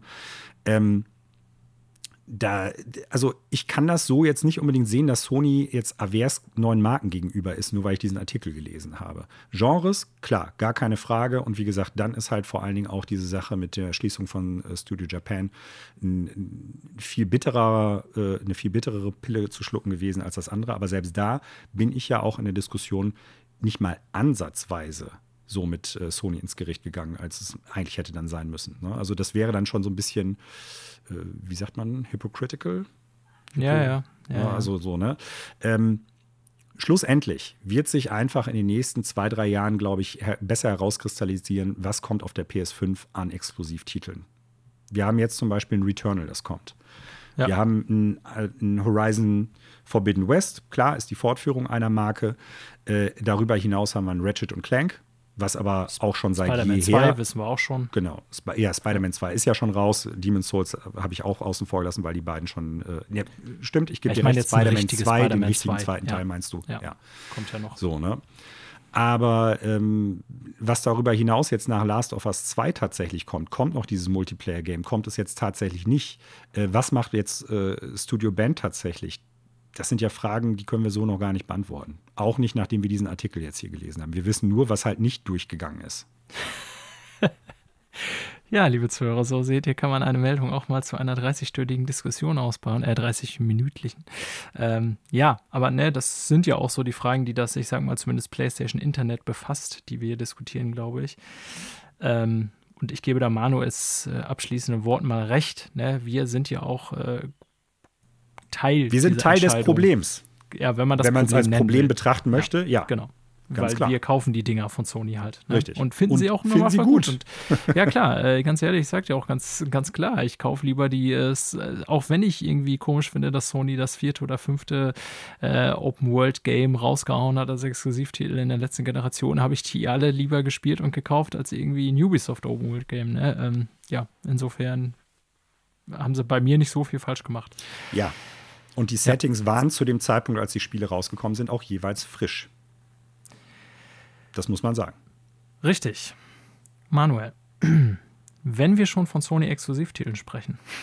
Jetzt bin ich ganz gespannt. Findest du nicht, dass mir heute tolle Überleitungen gelingen? Ich sag dir, ja, gut, die, die, Frage weiter. beantworte ich dir nach dem Podcast. Okay. Ähm, ja, wenn wir schon von Sony Exklusivtiteln sprechen, ähm, müssen wir auch über die letzte Meldung in diesem Bereich äh, sprechen, äh, nämlich den PlayStation Exklusivtitel Deathloop, ähm, der nicht von Sony selber kommt, sondern von Arcane, die ja mittlerweile zu Microsoft gehören. Ähm, ja, und wir haben diese Woche die Nachricht erhalten, dass äh, Deathloop, auf das wir uns beide ja sehr freuen und letzte Episode noch in der Quartalsvorschau ähm, hoch beleumundet haben, wir tatsächlich wieder aus der Quartalsvorschau hätten streichen können. direkt ja. im Anschluss, äh, weil nämlich Deathloop verschoben wurde um äh, vier Monate auf den 14. September. Norden. Ja, ja, 14. September, genau. Ja, ähm, ich, also die Nachricht an sich ist genau das schon. Ne? Auch da, äh, wir äh, haben jetzt hier in unserem News-Segment schon die ein oder andere Spielverschiebung am Ende besprochen. Ich denke, das wird auch äh, das ganze Jahr über noch so schön weitergehen. Ja. Ähm, ne, wir haben da auch schon drüber gesprochen, Covid-bedingt ist das, glaube ich, dieses Jahr noch krasser, als es bei Videospielen sowieso schon oft ist, würde ich so sagen, behaupten, vermuten. Ja, bei Deathloop ist es natürlich insofern schade, als das Frühjahr äh, für mich dann soll ja mehr oder weniger auf Resident Evil verengt, sage ich jetzt mal so. Ne? Mhm. Deathloop war ja so, wo ich gesagt hatte, ähm, das ist so das Große, was ich so erstmal, äh, das Erste, was ich so in der nächsten Zeit, äh, ich sag mal, blind vorbestelle oder kaufe zum Release auch. Mhm an sich bin ich natürlich immer, also ich bin von Arcane-Spielen ist eigentlich gewohnt von den letzten, dass die immer ziemlich polished waren und auch irgendwie wirklich viel äh, Gedanken und Herzblut reingesteckt wurden. Insofern bin ich natürlich bei Verschiebung erstmal voll pro, wenn dann das finale Spiel äh, tatsächlich diesem äh, Qualitätsstandard auch genügt. Ja. Äh, sehe ich ähnlich, ne? Also das Spiel kann von der Produktion her im Großen und Ganzen davon nur profitieren. Das heißt, äh, der Zustand, wenn es wirklich darum geht, dass das äh, die Verschiebung notwendig gemacht hat, wird sich dadurch verbessern durch mehr Produktionszeit. Das ist ganz einfach so. Ich glaube, eine zweite Sache, die das, die, die Entscheidung sehr viel einfacher gemacht hat, ist, äh, dass Arcane-Spiele jetzt nicht unbedingt die, die absoluten Verkaufsschlager sind. Also das, nee, das ist ja leider so. Ja. Immersive Sims generell sind ja Spiele, die sich jetzt äh, nicht reißend verkaufen, leider. Ähm, was mich immer wieder wundert, aber ich glaube, dafür sind die Spiele teilweise einfach zu komplex, um halt äh, in der breiten Masse einen großen Ans äh, Anspruch zu finden. Ähm, ja, aber wenn du dir anguckst, was halt direkt vorher und danach rauskommt, ich kann nicht genau sagen, ob Sony und oder Arcane da zusammen gesagt haben, ey, pass mal auf, das macht Sinn, wenn wir das verschieben, weil Sony hat äh, Returnal schon auf Ende April verschoben. Ne? Das heißt, ein äh, Exklusivspiel haben die im Prinzip kurz vorher schon, drei Wochen vorher. Äh, zwei Wochen vorher kommt Resident Evil 8, was definitiv das größere Spiel ist, wo mehr Leute dann darauf gucken. Dann kommt eine Woche vorher Mass Effect Trilogy. Äh, auch ja, das wird sich garantiert ja. besser verkaufen als Deathloop. Und äh, nach Deathloop kommt schon Ratchet und Clank. Auch eine Marke, die sich garantiert besser verkaufen wird. Ne? Also, ja, das ist alles ungefähr innerhalb von vier bis fünf Wochen. Äh, Deathloop sitzt da ziemlich gesandwiched in der Mitte und ich glaube, das ist für das, also für das Spiel jetzt tatsächlich auch nicht unbedingt gut. Ob es jetzt im Herbst besser wird, wissen wir noch nicht, weil natürlich auch der Herbst meistenteils immer die Jahreszeit ist, wo besonders viele Spiele rauskommen. Aber bis jetzt ist zumindest im Herbst kaum was irgendwie gesichert, was da rauskommen wird. Ne? Das stimmt. Also ja, ich, ich will damit jetzt nicht sagen, dass das der Grund war, aber ich glaube, das werden Gedanken sein, die die Entscheidung, wir schieben es nochmal nach hinten, durchaus erleichtert haben werden.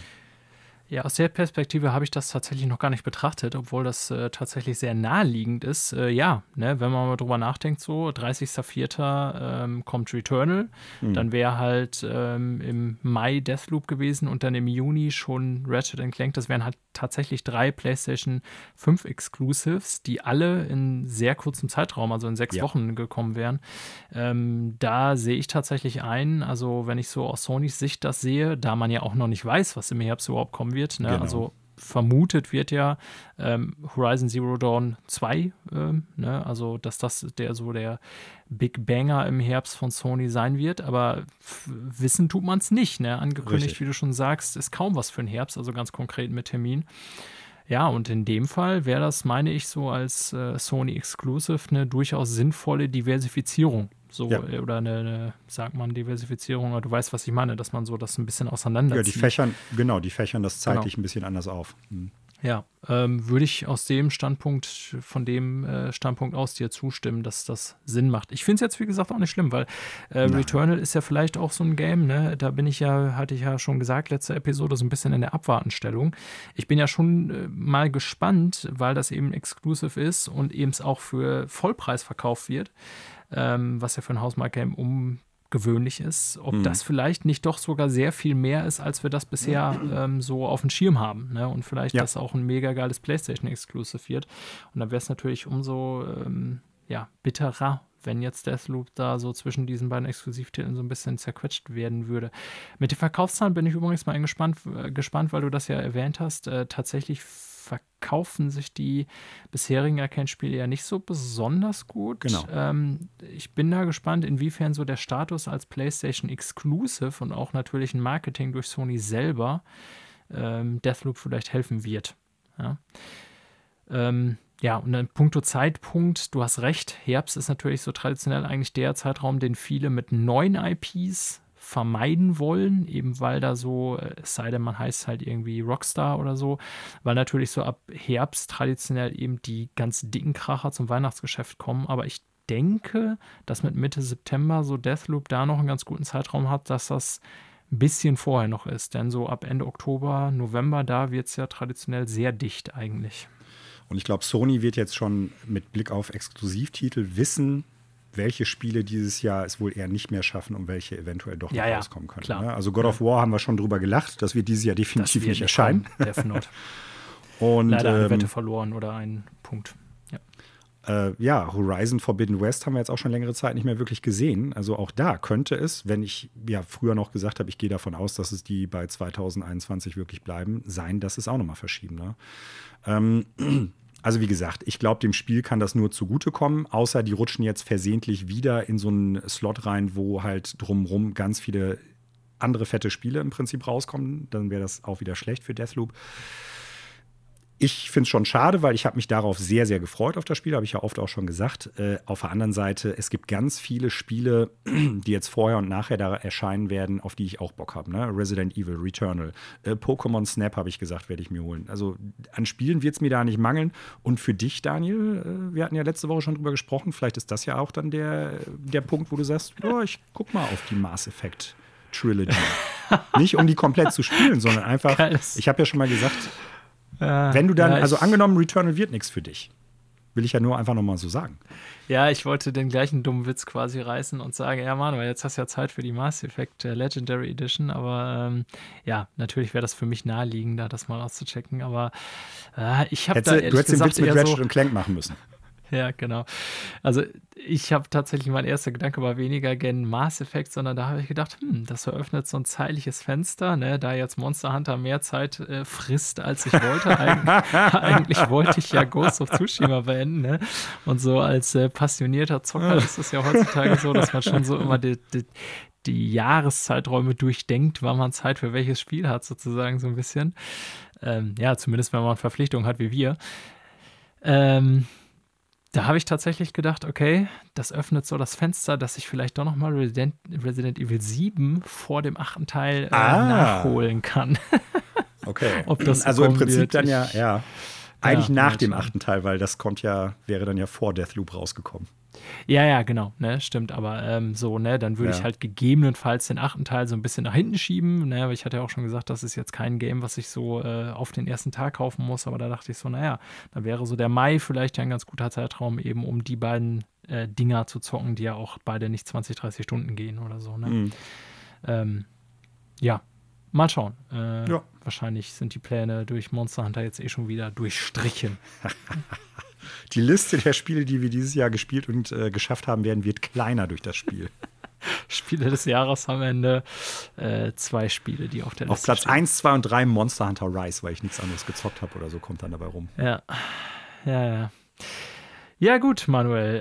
Äh, dann würde ich sagen, beenden wir an dieser Stelle doch mal die Nachrichtensektion, in der wir uns jetzt äh, quasi länger miteinander unterhalten haben als gedacht. Ähm, ja. ja. aber warum nicht? Ja dann war gedacht. Ich habe ja, ja, gesagt, das reicht. Äh, ich finde auch, äh, ne, dass gerade so mit Sony in diesem Artikel ja viel drinsteckt, was auch so diskussionswürdig ist, wie man gemerkt hat in unserer ausführlichen Debatte hier. Gut, dann beenden wir mal diese Sektion. Alles klar.